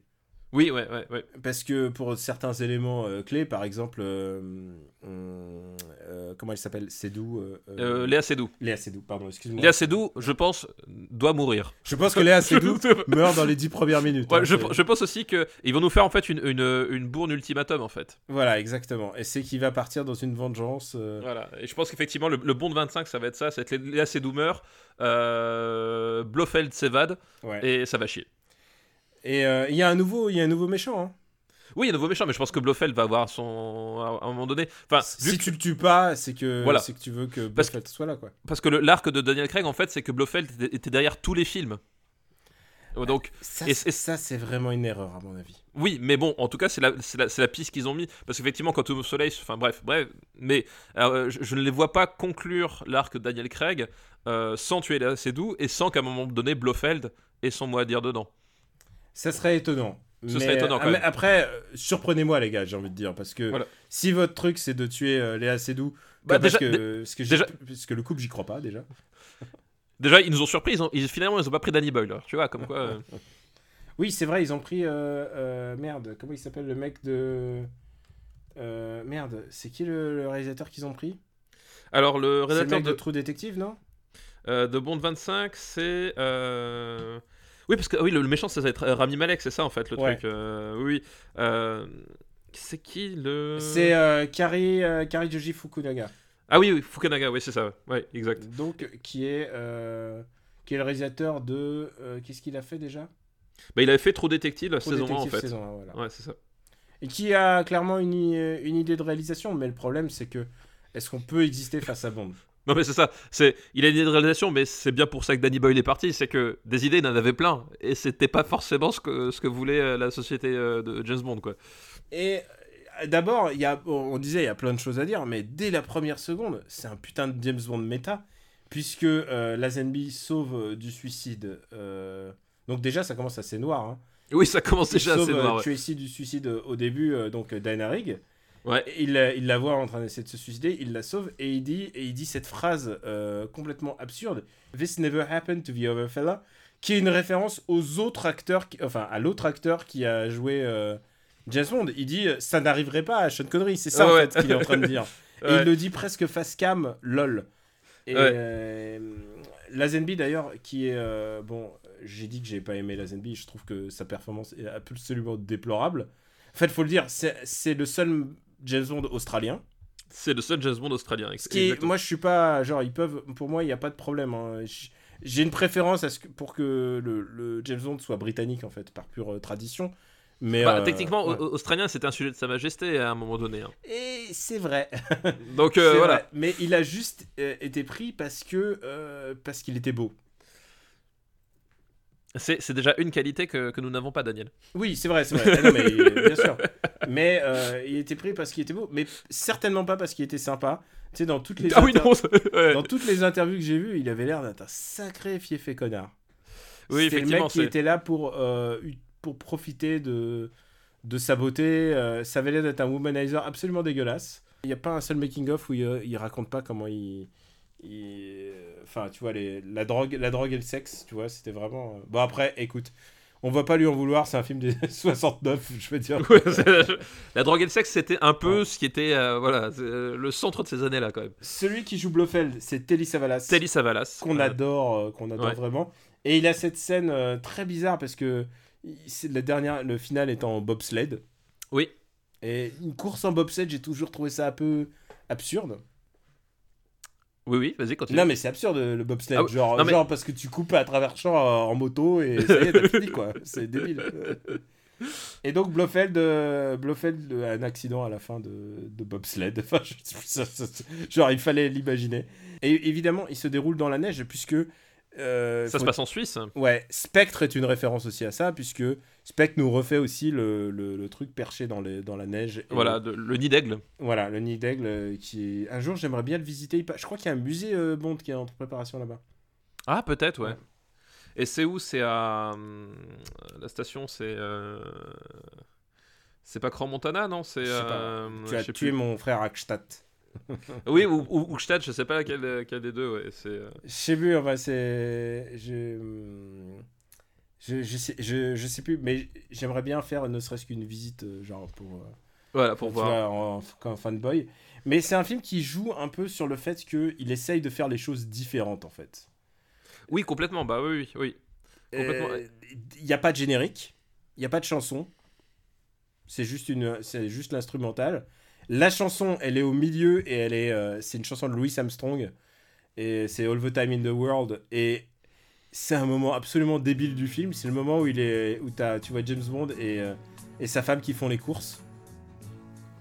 C'est vrai, c'est vrai. C'est totalement vrai. C'est absolument grotesque. Genre, tu te dis, ah, pourquoi il y a ça? C'est un des James Bond les plus racistes. Alors après, euh, tu, tu sais comment on dit, euh, James Bond. Oui, oui, je- Enfin, autre reflète- temps. Autre temps. autre temps, autre mœurs. Autre mœurs. Mais honnêtement, la scène avec euh, la femme noire qui mange Oui. des bananes, Oui, oui, oui. bah oui. c'est pas possible quoi. C'est pas. Genre, je pense que c'est l'image la plus raciste de tous les 25 films de James Bond. Ouais, je pense aussi Et effectivement. pourtant, et pourtant, on a eu des moments euh, vraiment, vraiment compliqués. Et là, je crois que, euh, puisque si je me souviens bien d'après le scénario, ils sont dans un, dans un, donc dans, dans ce truc en montagne, qui est un camp pour les soigner de leurs allergies. Et Oui. évidemment, la femme noire est allergique aux bananes. Et euh, ah, c'est horrible, c'est pénible, c'est. Ouais, mais, mais toute, cette, toute cette séquence d'ailleurs dans le, dans, le, dans le centre de réhabilitation là, elle est Horrible. super bizarre. elle est C'est- Déjà, c'est le, c'est super lent. C'est et, euh, et tu sais pas ce que tu fais. Enfin, il y a vraiment un côté. euh, Qu'est-ce que ça fout cette espèce de bulle Et puis t'as justement, c'est là où tu vois, t'as t'as t'as- t'as ce côté post hippie parce que euh, c'est des personnes qui sont qui, sont euh, voilà euh, qui sont malades, qui sont accros. Puis t'as des espèces d'ambiance, euh, des espèces d'am- d'ambiance voilà de soirée années 60. Enfin, il y a un truc. très très étrange en fait dans tout ce passage là quoi. Et, et ouais, c'est vraiment un, film bizarre. Il essaye de jouer sur. euh, de se dire, de, faire des. des- toujours un petit peu à côté de, ce qu'on attend. Et pourquoi? Parce qu'il respecte énormément le bouquin en fait. C'est que c'est un, des, un des films qui respecte. Genre vraiment, ils ont fait le presque le bouquin sur les genoux. C'est un, si je me souviens bien, c'est un des premiers bouquins euh, que Ian Fleming a sorti après que le phénomène Bond pris. Au, au cinéma tu veux dire ouais. Ouais, du coup, ouais. euh, non mais il y a vraiment, c'est vraiment un, un James Bond charnière. Pour moi, c'est la James Bond girl ultime. Enfin, je veux dire, Bah, Diana Rigg oui bah. Diana Rigg, tu peux pas faire plus euh, phénoménal. oui, Diana Rigg que les plus jeunes connaissent grâce à Game of Thrones. Oui, c'est vrai. C'est c'est c'est c'est, euh, Martel c'est ça la la, la- ouais, la matriarche Martel. j'ai oublié Ouais. la matri- Oui, voilà les. Ouais, tout à fait.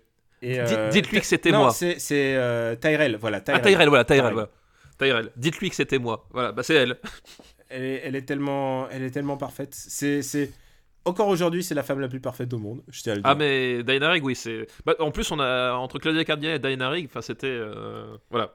Elle Comment dire? Elle a été recrutée parce que bon, elle était, euh, c'était la, la, vraiment le, le girl power absolu de Avengers. Avengers, pas la, pas. Chapeau et bottes de cuir Voilà. voilà.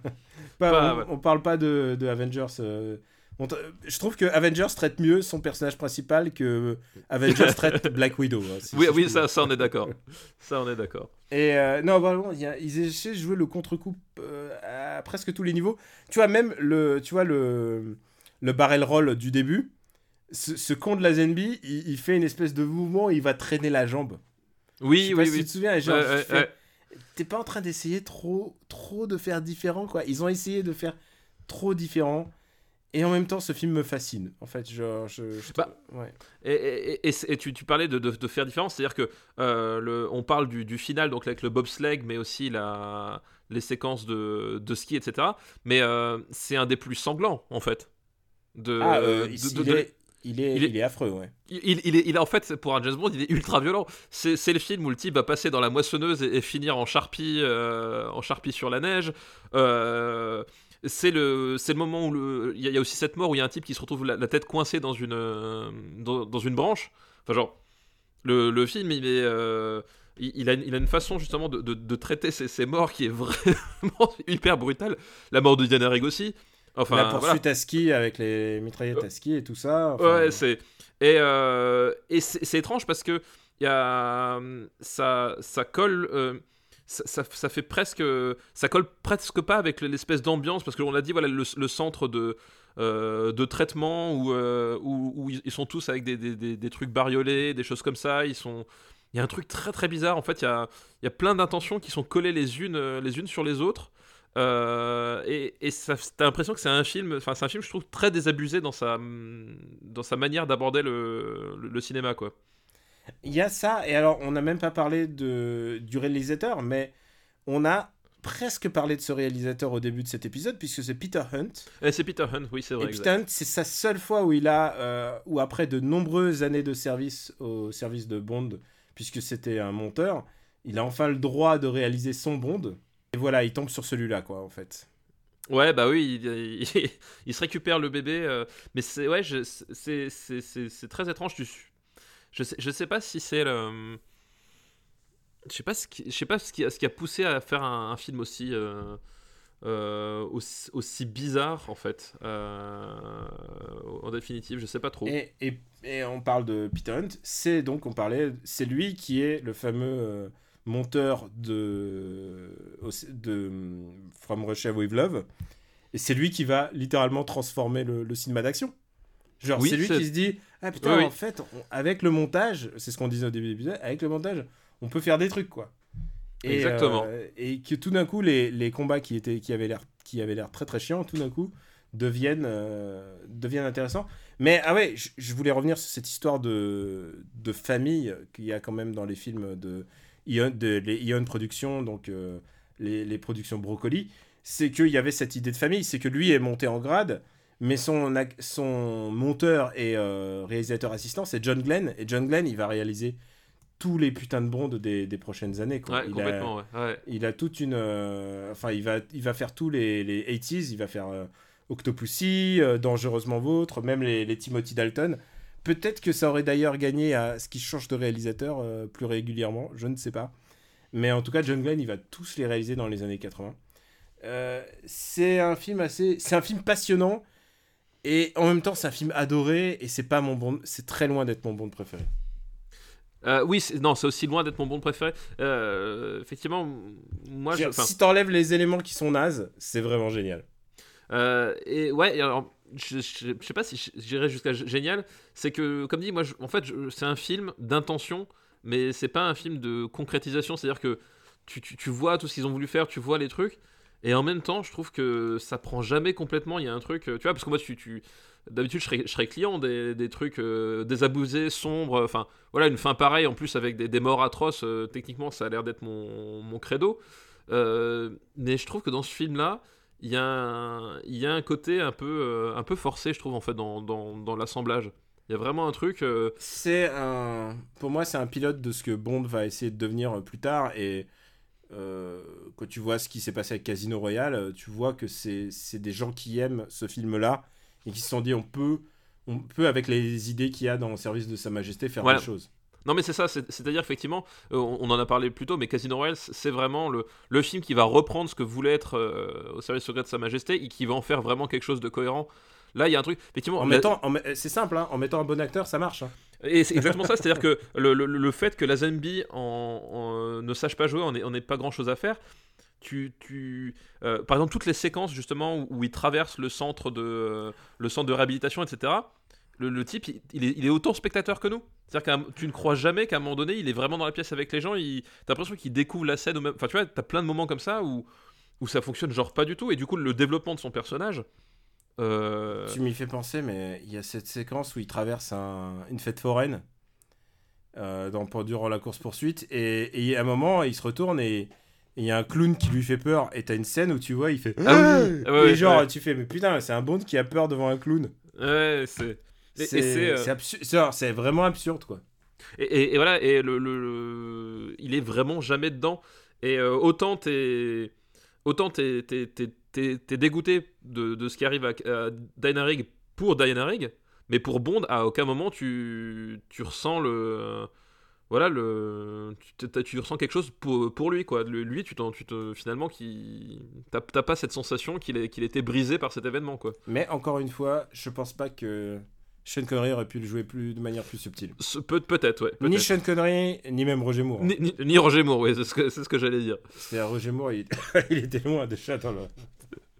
Ni Roger effectivement. Mais euh, ouais, je sais pas. C'est un, c'est un film, voilà, comme je peux, je peux comprendre qu'il, enfin, moi, je le trouve fascinant, mais j'arriverai, j'arriverai, je pense que j'arriverai jamais à, trouver du vrai plaisir à regarder. Ce, Ah si si, moi j'ai du plaisir, mais par contre, euh, putain, il faut se farcir tout le reste, quoi. C'est-à-dire, Ouais. il faut se farcir et le comédien qui est atroce, il faut se farcir, euh, il faut se...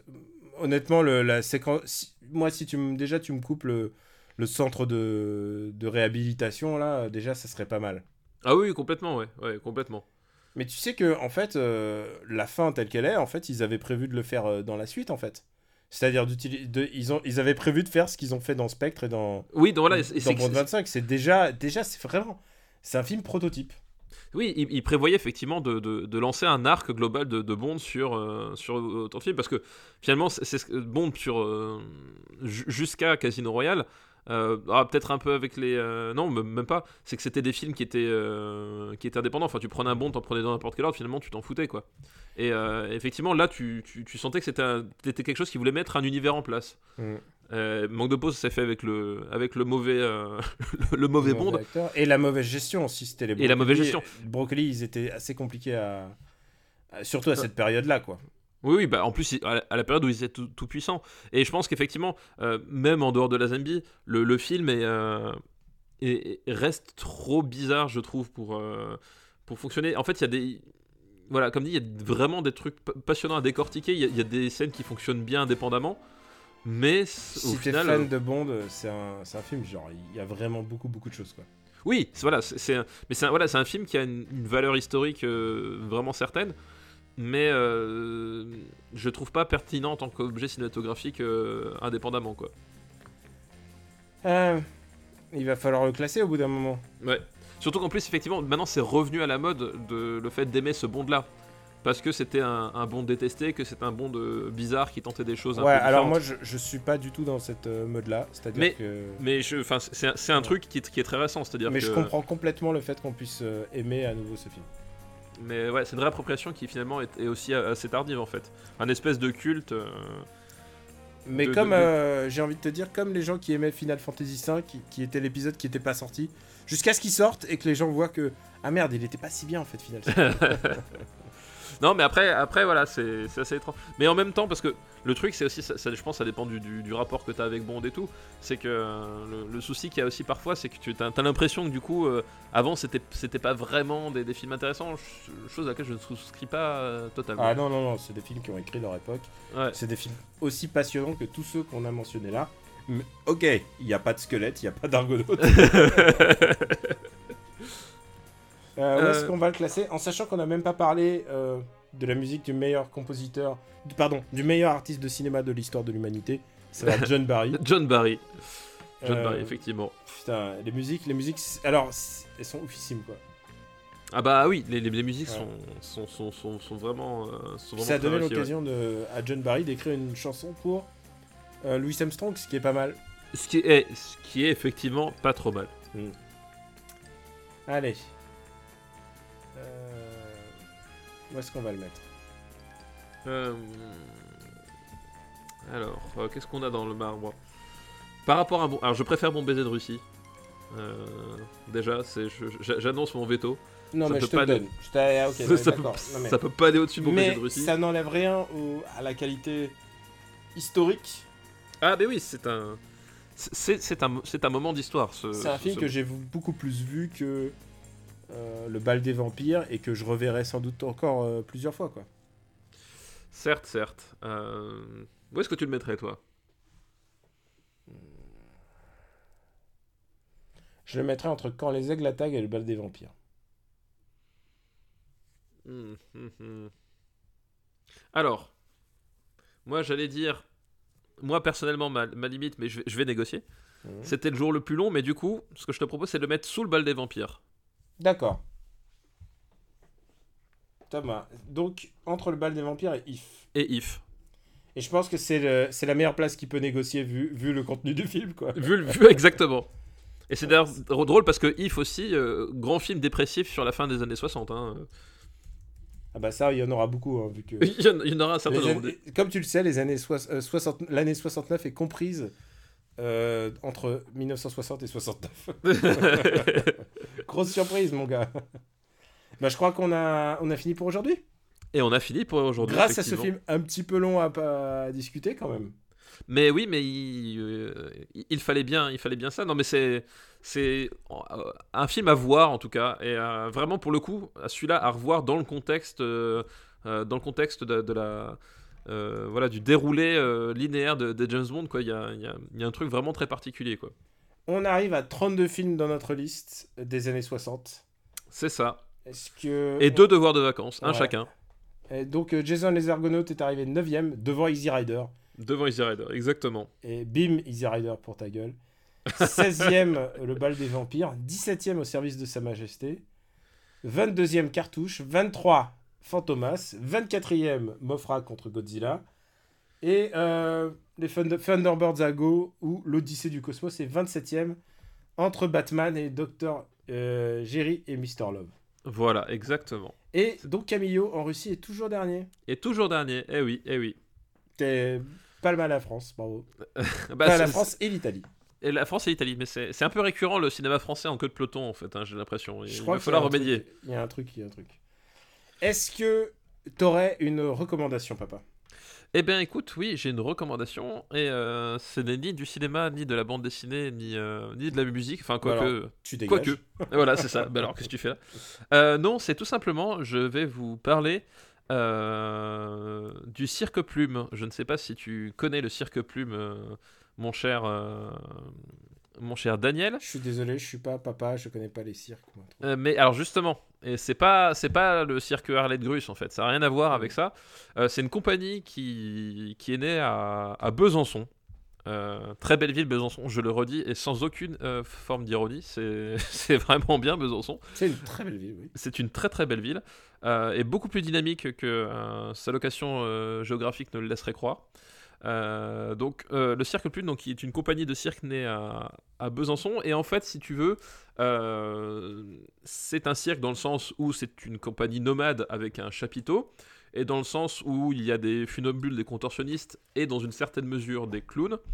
Mais ça va plus loin que ça. Enfin, c'est-à-dire que c'est quelque chose, un projet un peu plus hybride que ça. C'est-à-dire que ça mélange, euh, ça mélange euh, aussi beaucoup de danse, beaucoup de, musique. C'est-à-dire que les, les spectacles seront organisés autour à chaque fois d'un d'une charpente euh, musicale composée par un des membres du cirque, du cirque Plume, qui sert d'une espèce de, BO pour, raconter une espèce de, de, de grande histoire.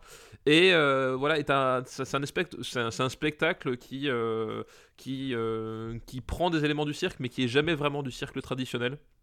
Alors c'est pas non plus euh, comme la euh, comme la compagnie du Cirque du Soleil qui là c'est une pure compagnie d'acrobates d'athlètes en fait. Euh, tu vois le Cirque du Soleil c'est un truc c'est un truc très waouh dans la- dans l'approche. Là au contraire on est sur un truc presque qui revient à une, certaine racine du cirque parce qu'il y a des il y, a des, y y a des gens qui sont. euh, euh, Il y, a- des petits, il y a des gros, il y a des minces, il y a des. Enfin voilà, t'as pas que la performance, t'as pas que le, cirque traditionnel, t'as as aussi de l'expression artistique au sens plus large. Euh, c'est un, truc un peu, un peu hybride et hum, vraiment particulier. Et à mon sens, c'est un peu les seuls à faire ce genre de choses aussi bien. Euh, et j'en parle particulièrement parce que bah, ils sont passés à Chambéry il y a pas longtemps et surtout qu'ils font leur tournée d'adieu. Euh, pendant toute l'année là jusqu'en Ils sont encore à Chambéry jusqu'au 19 juin, j'ai googlé pendant que tu... ah bah voilà, du coup ils sont encore à Chambéry euh, jusqu'au 19 juin. Oui parce que ma, ma, ma fille retourne avec l'école euh, la semaine prochaine. Enfin l'école, le collège, bref. Euh, et ils tournent jusqu'à fin 2020 en fait dans toute la France. Et du coup bah, c'est pour le coup l'occasion d'en parler avant que ce ne soit plus possible d'y aller. Euh, ah oui, là quand- c'est les dernières fois, là. Ouais, c'est vraiment la dernière fois. Et surtout, quand je dis dans toute la France, c'est que voilà, ils, euh, ils font pas euh, Lyon, Marseille, Paris et puis c'est tout. C'est-à-dire qu'ils vont vraiment. Non, ils font Caen, Elbeuf, Voilà, ils vont dans, ils vont dans les territoires. Voilà. Saint-Quentin-en-Yvelines. Putain, ils vont à Saint-Quentin-en-Yvelines, mon gars. Ouais, ouais. Donc ils- font vraiment les territoires, euh, le maximum de territoires euh, possible. Euh, donc, euh, Chalon-sur-Saône. Voilà, je, je lis les. les- Ouais, exactement. Donc euh, c'est l'occasion vraiment de le voir près de chez vous, ou en tout cas euh, pas trop loin. Euh, et ça vaut vraiment, le- vraiment le détour. Euh, C'est, euh, vous attendez pas, voilà, vous attendez pas à Arlette Grus. Vraiment, c'est un, un, un spectacle plus, voilà, plus euh, euh, différent. Voilà, les, les enfants peuvent s'y retrouver, mais les adultes aussi. Euh, y a, à y a- partir de quel âge? Parce que le cirque, c'est toujours, il y a toujours un truc de. Toujours- bah, je- pense- aux enfants? Je crois qu'on m'a dit que c'est accessible, ça. C'est accessible. Il n'y a, y a pas de question de peur. En fait, c'est plus une question. Euh, c'est pas un truc qui va faire peur aux, aux enfants, mais c'est plus une question à un moment donné de rentrer dedans. C'est-à-dire que, euh, comme dit, euh, ça passe beaucoup par la danse, par la musique, par des par des choses qui sont un petit peu euh, symboliques. Voilà, c'est le, mot que je cherchais depuis tout à l'heure. Euh, et du coup, ça, voilà, ça, dépendra de votre, du, rapport qu'a votre en- enfant avec, euh, avec les, choses qui sont un peu, un peu symboliques, un peu poétiques au sens vraiment très large comme on l'entend. Mais je pense qu'à partir de, de, de 7 ans, ça, ça, peut vraiment le faire, quoi. Après, voilà, c'est. faut, faut pas s'attendre. c'est assez long, hein, je crois que c'est. Dans mon souvenir, c'est deux heures, je crois. Euh, avec des entractes, Euh, mais c'est pas voilà, c'est pas un truc euh, de cirque tambour battant, etc. Il y a voilà, il y, a des- il y a des moments de transition, de pause. Il y a, le spectacle commence même d'ailleurs avant même qu'on s'installe dans la salle, puisqu'il y a, il y a toutes, toutes des, il y a des thématiques, notamment autour de l'écologie, des trucs comme ça, enfin, qui s'organisent Ah, c'est super moment. conscient, quoi. Voilà, c'est voilà, exactement, c'est super conscient. Il y a des trucs qui s'organisent au moment où tu rentres dans la salle, en fait, avant même que le spectacle ait commencé. Voilà, enfin, t'as vraiment, voilà, tout qui te prend, c'est vraiment un truc très particulier. Et, euh, et c'est le genre de spectacle où quand t'es dedans, t'arrives plus à t'en décoller. Euh, mais par contre, du coup, si, si à un moment donné, t'as- tu t'attends à quelque chose de juste pour te, pour passer le temps, euh, ça risque de, de, de- de surprendre, on va dire quoi. Ça. J'espère que ça, parce que s'il passe pas par Paris, enfin, 50 Il ans faut- en Yvelines est pas très loin, mais. euh, Et Je crois qu'ils vont faire, ils vont faire quelques dates. euh, Je crois que c'est sur la toute fin, en fait, il me semble, euh, vraiment sur Paris ou vraiment très proche de Paris, avant de terminer à Besançon, puisqu'a priori, d'après ce que j'ai compris, la, la- la représentation finale, la dernière ever, ce sera à Besançon, bah, dans le dans le berceau du cirque, quoi. c'est, ça a l'air quand même très très conscient, ça a l'air pas mal. Ouais, c'est vraiment bien. Et euh, voilà, donc du coup, le, euh, le spectacle vivant fait aussi partie de la, de la culture et que c'est l'occasion d'aller en voir. Bah écoute, pour ma part, je vais, euh, je vais recommander une.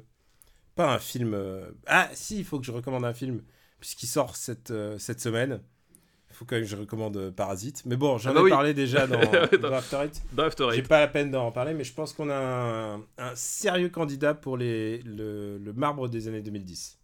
Eh ben écoute, on verra. Je, suis dégoûté parce que la, euh, l'avant-première d'Annecy, elle a lieu à un moment donné où je ne suis pas chez moi. Je suis vraiment dégoûté. Donc je vais devoir attendre le, eh ben, euh, le 5. Mais pour, J'espère euh, que tu le l'auras en. VO, mon gars, déjà. J'espère aussi, ouais. Ça, ça- alors ça, ça va être la, la grande question. Le- les, les cinémas d'Annecy, c'était le cas pour John Wick ou euh, pour d'autres, euh, ils ont une séance en VO, mais c'est la séance du mercredi à midi 45. Donc, Bon, écoute, tes enfants, ils ont. Enfin, tes enfants, tes élèves ont pas besoin de toi. Non, non, voilà, mais bon, bah, le mercredi, moi, le mercredi après-midi, j'ai pas cours, donc moi, c'est bien. Mais le problème, c'est que en termes d'accessibilité à la, la version originale, t'as une séance et faut pas la rater, tu vois. C'est vraiment. euh, c'est donc bon, c'est c'est mieux que rien, mais c'est toujours un peu frustrant, quoi. Je vais euh, recommander une série qui s'appelle Barry et c'est la saison 2 qui vient de se terminer.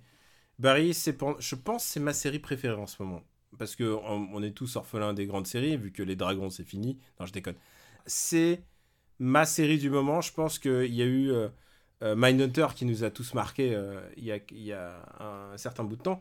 Là, euh, Barry, c'est assez génial puisque c'est l'histoire d'un hitman. On en avait déjà parlé ici Ouais, c'est l'histoire ouais. d'un tueur à gages à Los Angeles, mais qui au fur et à mesure, bah, il, essaye, il essaye de se racheter une, une virginité. Il, il découvre le monde de, de- de ce que c'est qu'être comédien, et il découvre sa life dedans, en fait. Il se dit, ah putain, mais c'est mortel d'être comédien. Sous euh, l'égide de Henry Winkler, qui joue Gene Cusino. Henry Winkler, donc, le Fonzie, The Fonz, en personne, Oui. mais The Fonz, il a maintenant... Et tu sais quoi, il a... Je crois qu'il a gagné un, un Emmy pour, euh, pour ce rôle-là, tu vois. Ah, euh, il a 73 ans, tu vois. Le mec, euh, à la fin de sa life, on lui dit Ah ouais, non, mais en fait, tu joues, tu joues vachement bien la comédie, mec. Ah, Et- au fait. Et c'est une série géniale parce que littéralement, c'est Breaking Good. Puisque, puisque Breaking Bad, c'est l'histoire euh, d'un gars gentil qui devient au fur et à mesure euh, tendance neutre, euh, neutre méchant. Cha- Et là- Chaotique et vil à la fin. Ouais, et là, et là c'est un mec chaotique et vil qui, quand même, il tue des gens. Et il se dit Merde, j'ai envie d'essayer de devenir gentil, quoi. C'est l'inverse. Et c'est porté par Bill Hader. Donc, Bill Hader, il a quand même une tête assez connue puisque euh, c'est un des mecs de, du SNL, en fait. Ouais. Encore une fois, euh, euh, quelle école de- d'écriture et d'acting. Enfin, tout, tout c'est la génération SNL, quoi. Genre, tu passes, tu passes par SNL, c'est quand même un. un- T'as quand même un seal of approval, quoi. C'est quand même. Tu, tu, tu, tu es pas n'importe quoi en termes d'écriture, en termes d'acting. Et donc, c'est une série qui, dont il a réalisé quelques épisodes lui-même. Et ces épisodes-là sont sans doute mes, mes, œuvres de fiction préférées de, cette année, je pense. euh, avec, euh, avec Parasite et tout. C'est vraiment. euh, c'est le summum de ce que j'ai vu, en, en, tout cas en série télé. Et, ils, ils sont pas, ils sont pas tout seuls puisque je t'ai parlé de Aaron Winkler, je t'ai parlé de Bill Hader, mais il y a aussi un acteur qui est en train de monter. Alors j'adore tous ces gueules de, de second couteau américain, tout d'un coup qui se met à avoir des, des carrières assez intéressantes. Il y a un mec qui s'appelle Steven Root. Alors Steven Root, ça te dit peut-être pas grand-chose, et euh, pourtant il y a des gens qui l'ont découvert euh, dans, euh, je sais pas, dans, il, a- il jouait dans Dodgeball, enfin tu vois, dans, dans une série qui s'appelle Justified. Mais euh, son visage est maintenant connu parce que c'est le l'aveugle dans Get Out. Et tout le monde, tout d'un coup, se, se, se souvient de sa Ah oui, gueule. d'accord, oui, ok, oui. tout le monde se souvient de sa gueule. Et maintenant, quand tu le vois, tu peux pas ne pas penser à, à- à cette gueule-là. Il a une vraie gueule de cinéma. Et il joue le rôle du mentor de, donc de Barry. Et il y a une, euh, une actrice qui est absolument euh, géniale qui s'appelle Sarah Goldberg qui joue le rôle de Sally. Et c'est euh, l'ego type de l'actrice de LA. Évidemment, à LA, euh, où tout le monde est. Tout, tout le monde est acteur. tout le monde veut devenir acteur. En attendant, ils font barista ou autre chose. Euh, elle, est, elle est parfaite. Elle est vraiment. C'est un personnage ultra fin parce que elle a toutes ses aspirations de comédienne et en même temps, euh, l'ego d'un comédien. C'est absolument fascinant de voir ces personnages grandir euh, au sein de cette troupe de théâtre qui est donc menée par Henry Winkler. Et au fur et à mesure, en plus, euh, Barry, qui est en train, il est en ce moment, il est il a coquiné avec des Tchétchènes, enfin, il, fait des trucs super glauques sur le côté, il est en train de former des Tchétchènes. La saison 2 est géniale. Je sais pas, je pense qu'il va avoir une saison 3. Euh, Je sais pas comment ça peut se, terminer, mais j'ai adoré cette série. Euh, vraiment, je saurais. Je... Si vous pensez que vous avez pris OCS juste pour Game of Thrones, gardez OCS au moins pour regarder ça, quoi. Parce Ça que et, ça et Tchernobyl, donc je vous recommandais dans, dans Super Ciné Battle. Donc comme quoi, il y a de quoi regarder dans sur After OCS. dans After tu l'as. Dans dans After Ouais. Voilà. Donc il y, a- il y a de quoi regarder sur OCS, effectivement. Parce que euh, quand t'as le catalogue HBO, je crois qu'ils l'ont encore pendant deux ans. Donc euh, mon objectif c'est quand même de me regarder et The Wire à nouveau et de me refaire euh, Soprano en, en l'espace de deux ans. Là, je, je me suis donné ces objectifs. Je sais parce que je sais pas s'ils vont les garder après deux ans. tout. Ouais, je suis pas sûr. euh, Est- Est-ce que HBO vont, vont pas sortir une plateforme euh, internationale à eux? Je sais pas. Ouais, ou simplement faire monter les enchères et aller ailleurs, mais c'est c'est aussi possible. Mais en tout cas, en attendant, euh, bah, OCS, ça vaut vraiment le coup. euh, surtout que tu peux te désabonner à tout moment, mais putain, t'as des séries comme ça qui arrivent régulièrement et tout. Oui, euh, puis, ouais. puis enfin, le, ils ont un catalogue ciné qui est pas forcément inintéressant non plus. euh, Non, ouais. Ils ont, euh, pendant, le, pendant le printemps, là, pendant avril, ils avaient lancé le, le printemps coréen où. Ouais. euh, il y avait quatre films de Bujunu et, et euh, il y avait GSA. Enfin, vraiment, genre, pour le prix d'un abonnement, euh, d'un abonnement ri- ridicule de chaîne de télé, euh, tout d'un coup, tu as tout as accès à tous ces films, plus ces séries-là. C'était quand même un bon deal. Et, euh, et puis, si t'es fan de John Oliver, euh, t'as aussi les épisodes de John Oliver. Euh, ce qui ne gâche rien. En sous-titré, en Ouais. intégralité en sous-titré, c'est pas mal non plus. Donc ouais, c'est vraiment une offre assez chouette.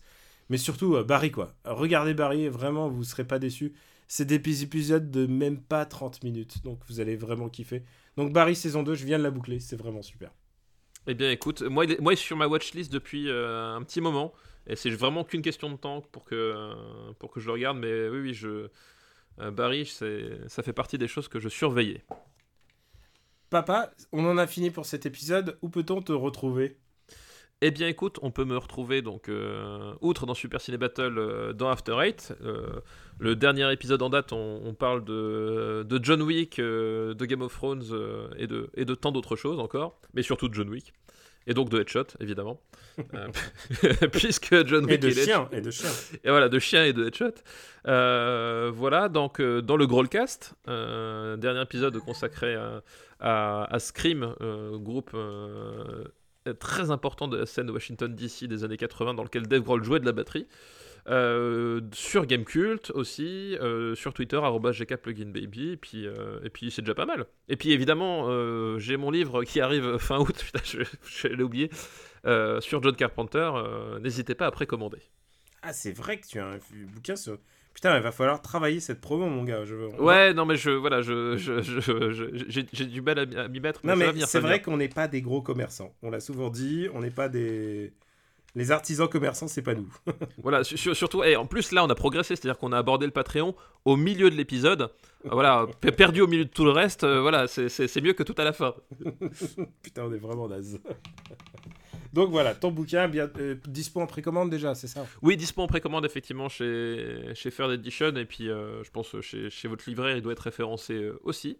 Euh, voilà, et puis ça parle de John Carpenter, donc forcément un sujet passionnant. Tu sais quoi euh, En croisant John Carpenter dans la rue à Cannes, je me suis dit, putain, il ressemble un peu à papa. C'est un, mec- c'est un mec qui fait des wads. C'est un mec qui fait des wads, C'est exactement. un mec qui en a rien à branler. Et tu vois, quand je t'ai vu arriver à un mariage en jogging, je me suis dit, t'es un peu le John Carpenter français. Alors, pour le look, hein, Oui, oui, oui, pour le look, pour l'attitude, pour l'attitude, effectivement. pour c'est- l'attitude de, de giving no fuck, je pense que tu es un peu le John Carpenter de la Haute-Savoie. Exactement, il y a de ça, mais ça Pour l'attitude, hein, j'ai pas dit pour le. Voilà, on est, on est bien d'accord. Mais après tout, en fait, en même temps, si, si toi tu es Jack Burton, qui je suis moi? Euh, si, euh, bah, bonne question. Qui tu serais dans, dans le dans l'univers de John Carpenter? Quel personnage tu serais euh? Eh ben, Tu vois, je pense que tu serais euh, tu serais John Nada dans Invasion Los Angeles. Ah, ça me va. Voilà, tu vois? Ça me va. Bah, moi, je pense pré- euh, moi, je- même Ernest Borgnine hein, dans, dans Oui, dans. Invasion du- Mais l'av- l'avant- l'avantage avec les personnages de John Carpenter, c'est que globalement, On peut s'identifier déjà. on peut s'identifier. C'est qu'à chaque fois, c'est des- il il- il- il y a aucun de ces personnages qui, qui n'est une ordure. Il, voilà, il y a toujours l'empathie pour eux. Donc c'est- assez facile finalement de, de, de- de s'attacher à, à l'un d'eux. quoi. Et euh, bah, pour ma part, euh, Daniel Andreev, euh, Camille Robotics sur Twitter. Euh, je suis aussi Camille Robotics sur twitch.tv, donc c'est ma chaîne Twitch, dans laquelle, évidemment, là, on est en plein E3. Donc je Twitch beaucoup de conférences à l'heure qu'il est, mais je fais aussi des jeux vidéo. Et figure-toi que j'avais Twitché depuis Cannes. On avait fait des expériences, par exemple, je suis en Twitch, je suis rentré en Twitcher dans le palais, qui était euh, genre vraiment caméra embarquée, euh, tout ça pour aller voir The Shining, t'imagines Gonzo, Gonzo. Gonzo, ouais, non, mais totalement Gonzo. Et euh, donc voilà, c'est mon principal activité. Vous pouvez me retrouver évidemment sur Gaijin Dash, sur Gamecult. Évidemment, on parle de jeux vidéo japonais et il y en aura forcément puisque c'est encore une fois le 3. Euh, After Eight, Super Ciné Battle, et puis BD sans modération qui est en cours de production en ce moment. Comme je le disais, c'est le podcast qui, est, qui me prend le plus de temps à préparer parce que bah, on fait une interview. C'est beaucoup de temps de boulot. hein. C'est beaucoup plus que, je dirais, Super Ciné Battle puisque c'était Quoi N'importe quoi, Super Ciné Battle. c'est- c'est- Ah, c'est- tu sais ce que j'ai fait pour Une préparer masse coloss- colossale de travail. Moi, je- Attends, la preuve, je me suis levé à, à, 8h du matin un, un jour férié. Donc, euh, si ça, c'est pas du travail, excuse-moi. ce que j'ai fait moi pour préparer cet épisode Dis-moi. Bah hier soir à 1h30 quand j'ai arrêté mon stream, je me dis ah et si je faisais ma sélection de films? ah, je l'ai pas fait en avance. hein. Mais du coup ça nous a donné un épisode assez rigolo en fait quand tu regardes les films qu'on a évoqués. Beaucoup de films d'artisans quand même. Un épisode éclectique. éclectique. Éclectique, voilà. Et avec de belles promesses avec les, les deux devoirs de vacances qu'on a en, en vue. Et donc prochain épisode, on bascule sur les années 90. C'est ça. N'hésitez pas à envoyer les listes pour les années 90. De belles années cinéma. Oui, c'est vrai que j'ai beaucoup de gens m'ont envoyé des listes. Il y a même quelqu'un qui m'a envoyé une liste pour les années 50, j'ai vu. J'ai dit waouh, c'était Bah, c'est ambitieux. Il, faudra à un moment donné euh, en parler, oui. C'est euh, comment, voilà. c'est- Mais c'est intéressant aussi. Enfin, il va falloir faire à un moment donné quelque chose sur avant les années 60 aussi. On, on verra, on verra. Pour l'instant, on Tout a déjà pas mal de pas sur la planche. D'autant que on a un objectif euh, qui arrive en fin d'année quand même. Bah complètement, complètement. On va, on va aborder les années euh, 2010 un jour. Et faut vous le dire, à chaque fois qu'on parle, on se dit mais quel film on va prendre pour faire notre euh, no- notre barème, notre barème pour euh, Ouais, se repérer. euh, il, faut, il faut deux films, euh, deux films balises. Il faut un Bon. film, un bon film, mais pas génial, mais un bon film, Ouais, et un film mauvais, mais pas Mais pas trop. pas trop. exactement. Et c'est compliqué hein, dans les années 2010, hein, parce que a Oui, ouais, c'est- assez compliqué, effectivement. c'est- Bah, on n'a pas le même recul non plus. C'est-à-dire qu'à un moment donné, tu t'as des, des films, quand, quand tu les as vus, t'as appris à les détester vraiment, ou voilà, t'as t'as un truc. Là, il y a des trucs que tu, tu sais pas trop, ou alors tu dis ça va être trop, dé- trop bien. bah, voilà, Tu sais que quand on va commencer les années 2010, j'annonce tout de suite, je ferai un moratoire sur 2018-2019 quoi. Parce que non, parce que c'est trop jeune et tout, et, sinon on va voir, euh, on va voir que des Justice League et des trucs comme ça et tout. euh. on va y aller, on va, on va d'abord faire le début des années de la décennie quand même. Ouais, on va, essayer de faire effectivement un peu arbour au début. Bon, on vous embrasse très fort. Merci encore euh, d'apprécier ce concept et de, de nous écouter. Que vous soyez euh, dans les transports, que vous soyez en train de faire du bricolage ou de préparer votre marathon. On vous remercie de votre fidélité. C'est Super Ciné Battle. Vous pouvez retrouver le podcast sur supercinébattle.fr ou sur n'importe quelle appli euh, dédiée au podcast. Vous pouvez, si vous avez iTunes, et que le cœur vous en dit, vous pouvez nous laisser des étoiles ou simplement, et ça j'insiste, c'est d'en parler autour de vous parce que euh, voilà, c'est un petit, euh, petit rendez-vous. Et là, les épisodes des années 60, c'est un petit peu spécial parce qu'on se fait un petit peu plaisir, n'est-ce pas Stéphane? Exactement, on se fait un petit peu plaisir. N'hésitez pas dans votre blablacar à mettre Super Ciné Battle euh, pour euh, faire partager à tous vos, vos covoitureurs. Et vous savez comme on déteste les gens euh, qui laissent leur portable avec de la musique euh, pour que tout le monde en profite dans le wagon? Mais Ça, c'est dégueulasse, mais faites Oui, ça avec ça- Super Ciné Battle. Exactement. Avec la- la- non, effectivement, la musique c'est interdit, mais faites-le avec Super Ciné Battle. Dans le wagon du TGV et tout, euh, voilà, n'hésitez pas. Ah ouais, allez en première aussi. Tous les gens qui ont payé plus cher leur billet, allez en première et mettez Super Ciné Battle. on vous embrasse très fort et on vous dit à très très bientôt. Ciao à tous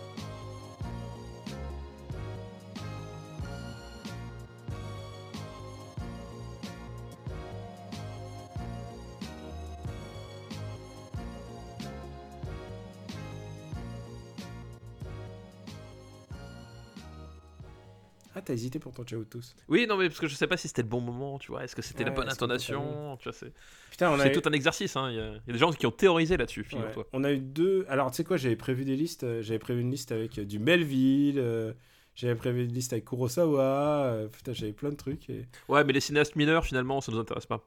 De quoi les- Oui, bien sûr. J'avais prévu une liste avec Gérard Houry. euh. Hum, ce pâté de campagne une pure merveille. Regarde, hum, regarde. Dis tu boiras et tu mangeras quand tu auras parlé. 48 heures de diète. n'a jamais tué personne, monsieur le commissaire. De plus, c'est excellent pour la santé. Allons, allons, un bon mouvement parle. Mais voilà deux jours que vous me posez les mêmes questions. Je vous ai dit tout ce que je savais. Oh, je ne peux plus, moi je ne peux plus, je ne peux plus. Je- je- je vais- Ça va. C'est très mauvais pour les nerfs, monsieur le commissaire Lemar. Ça suffit, ça suffit. Tiens, tiens, tiens, tiens, tu vas voir. Tu vas voir. Dis donc, ton article, il était faux, hein?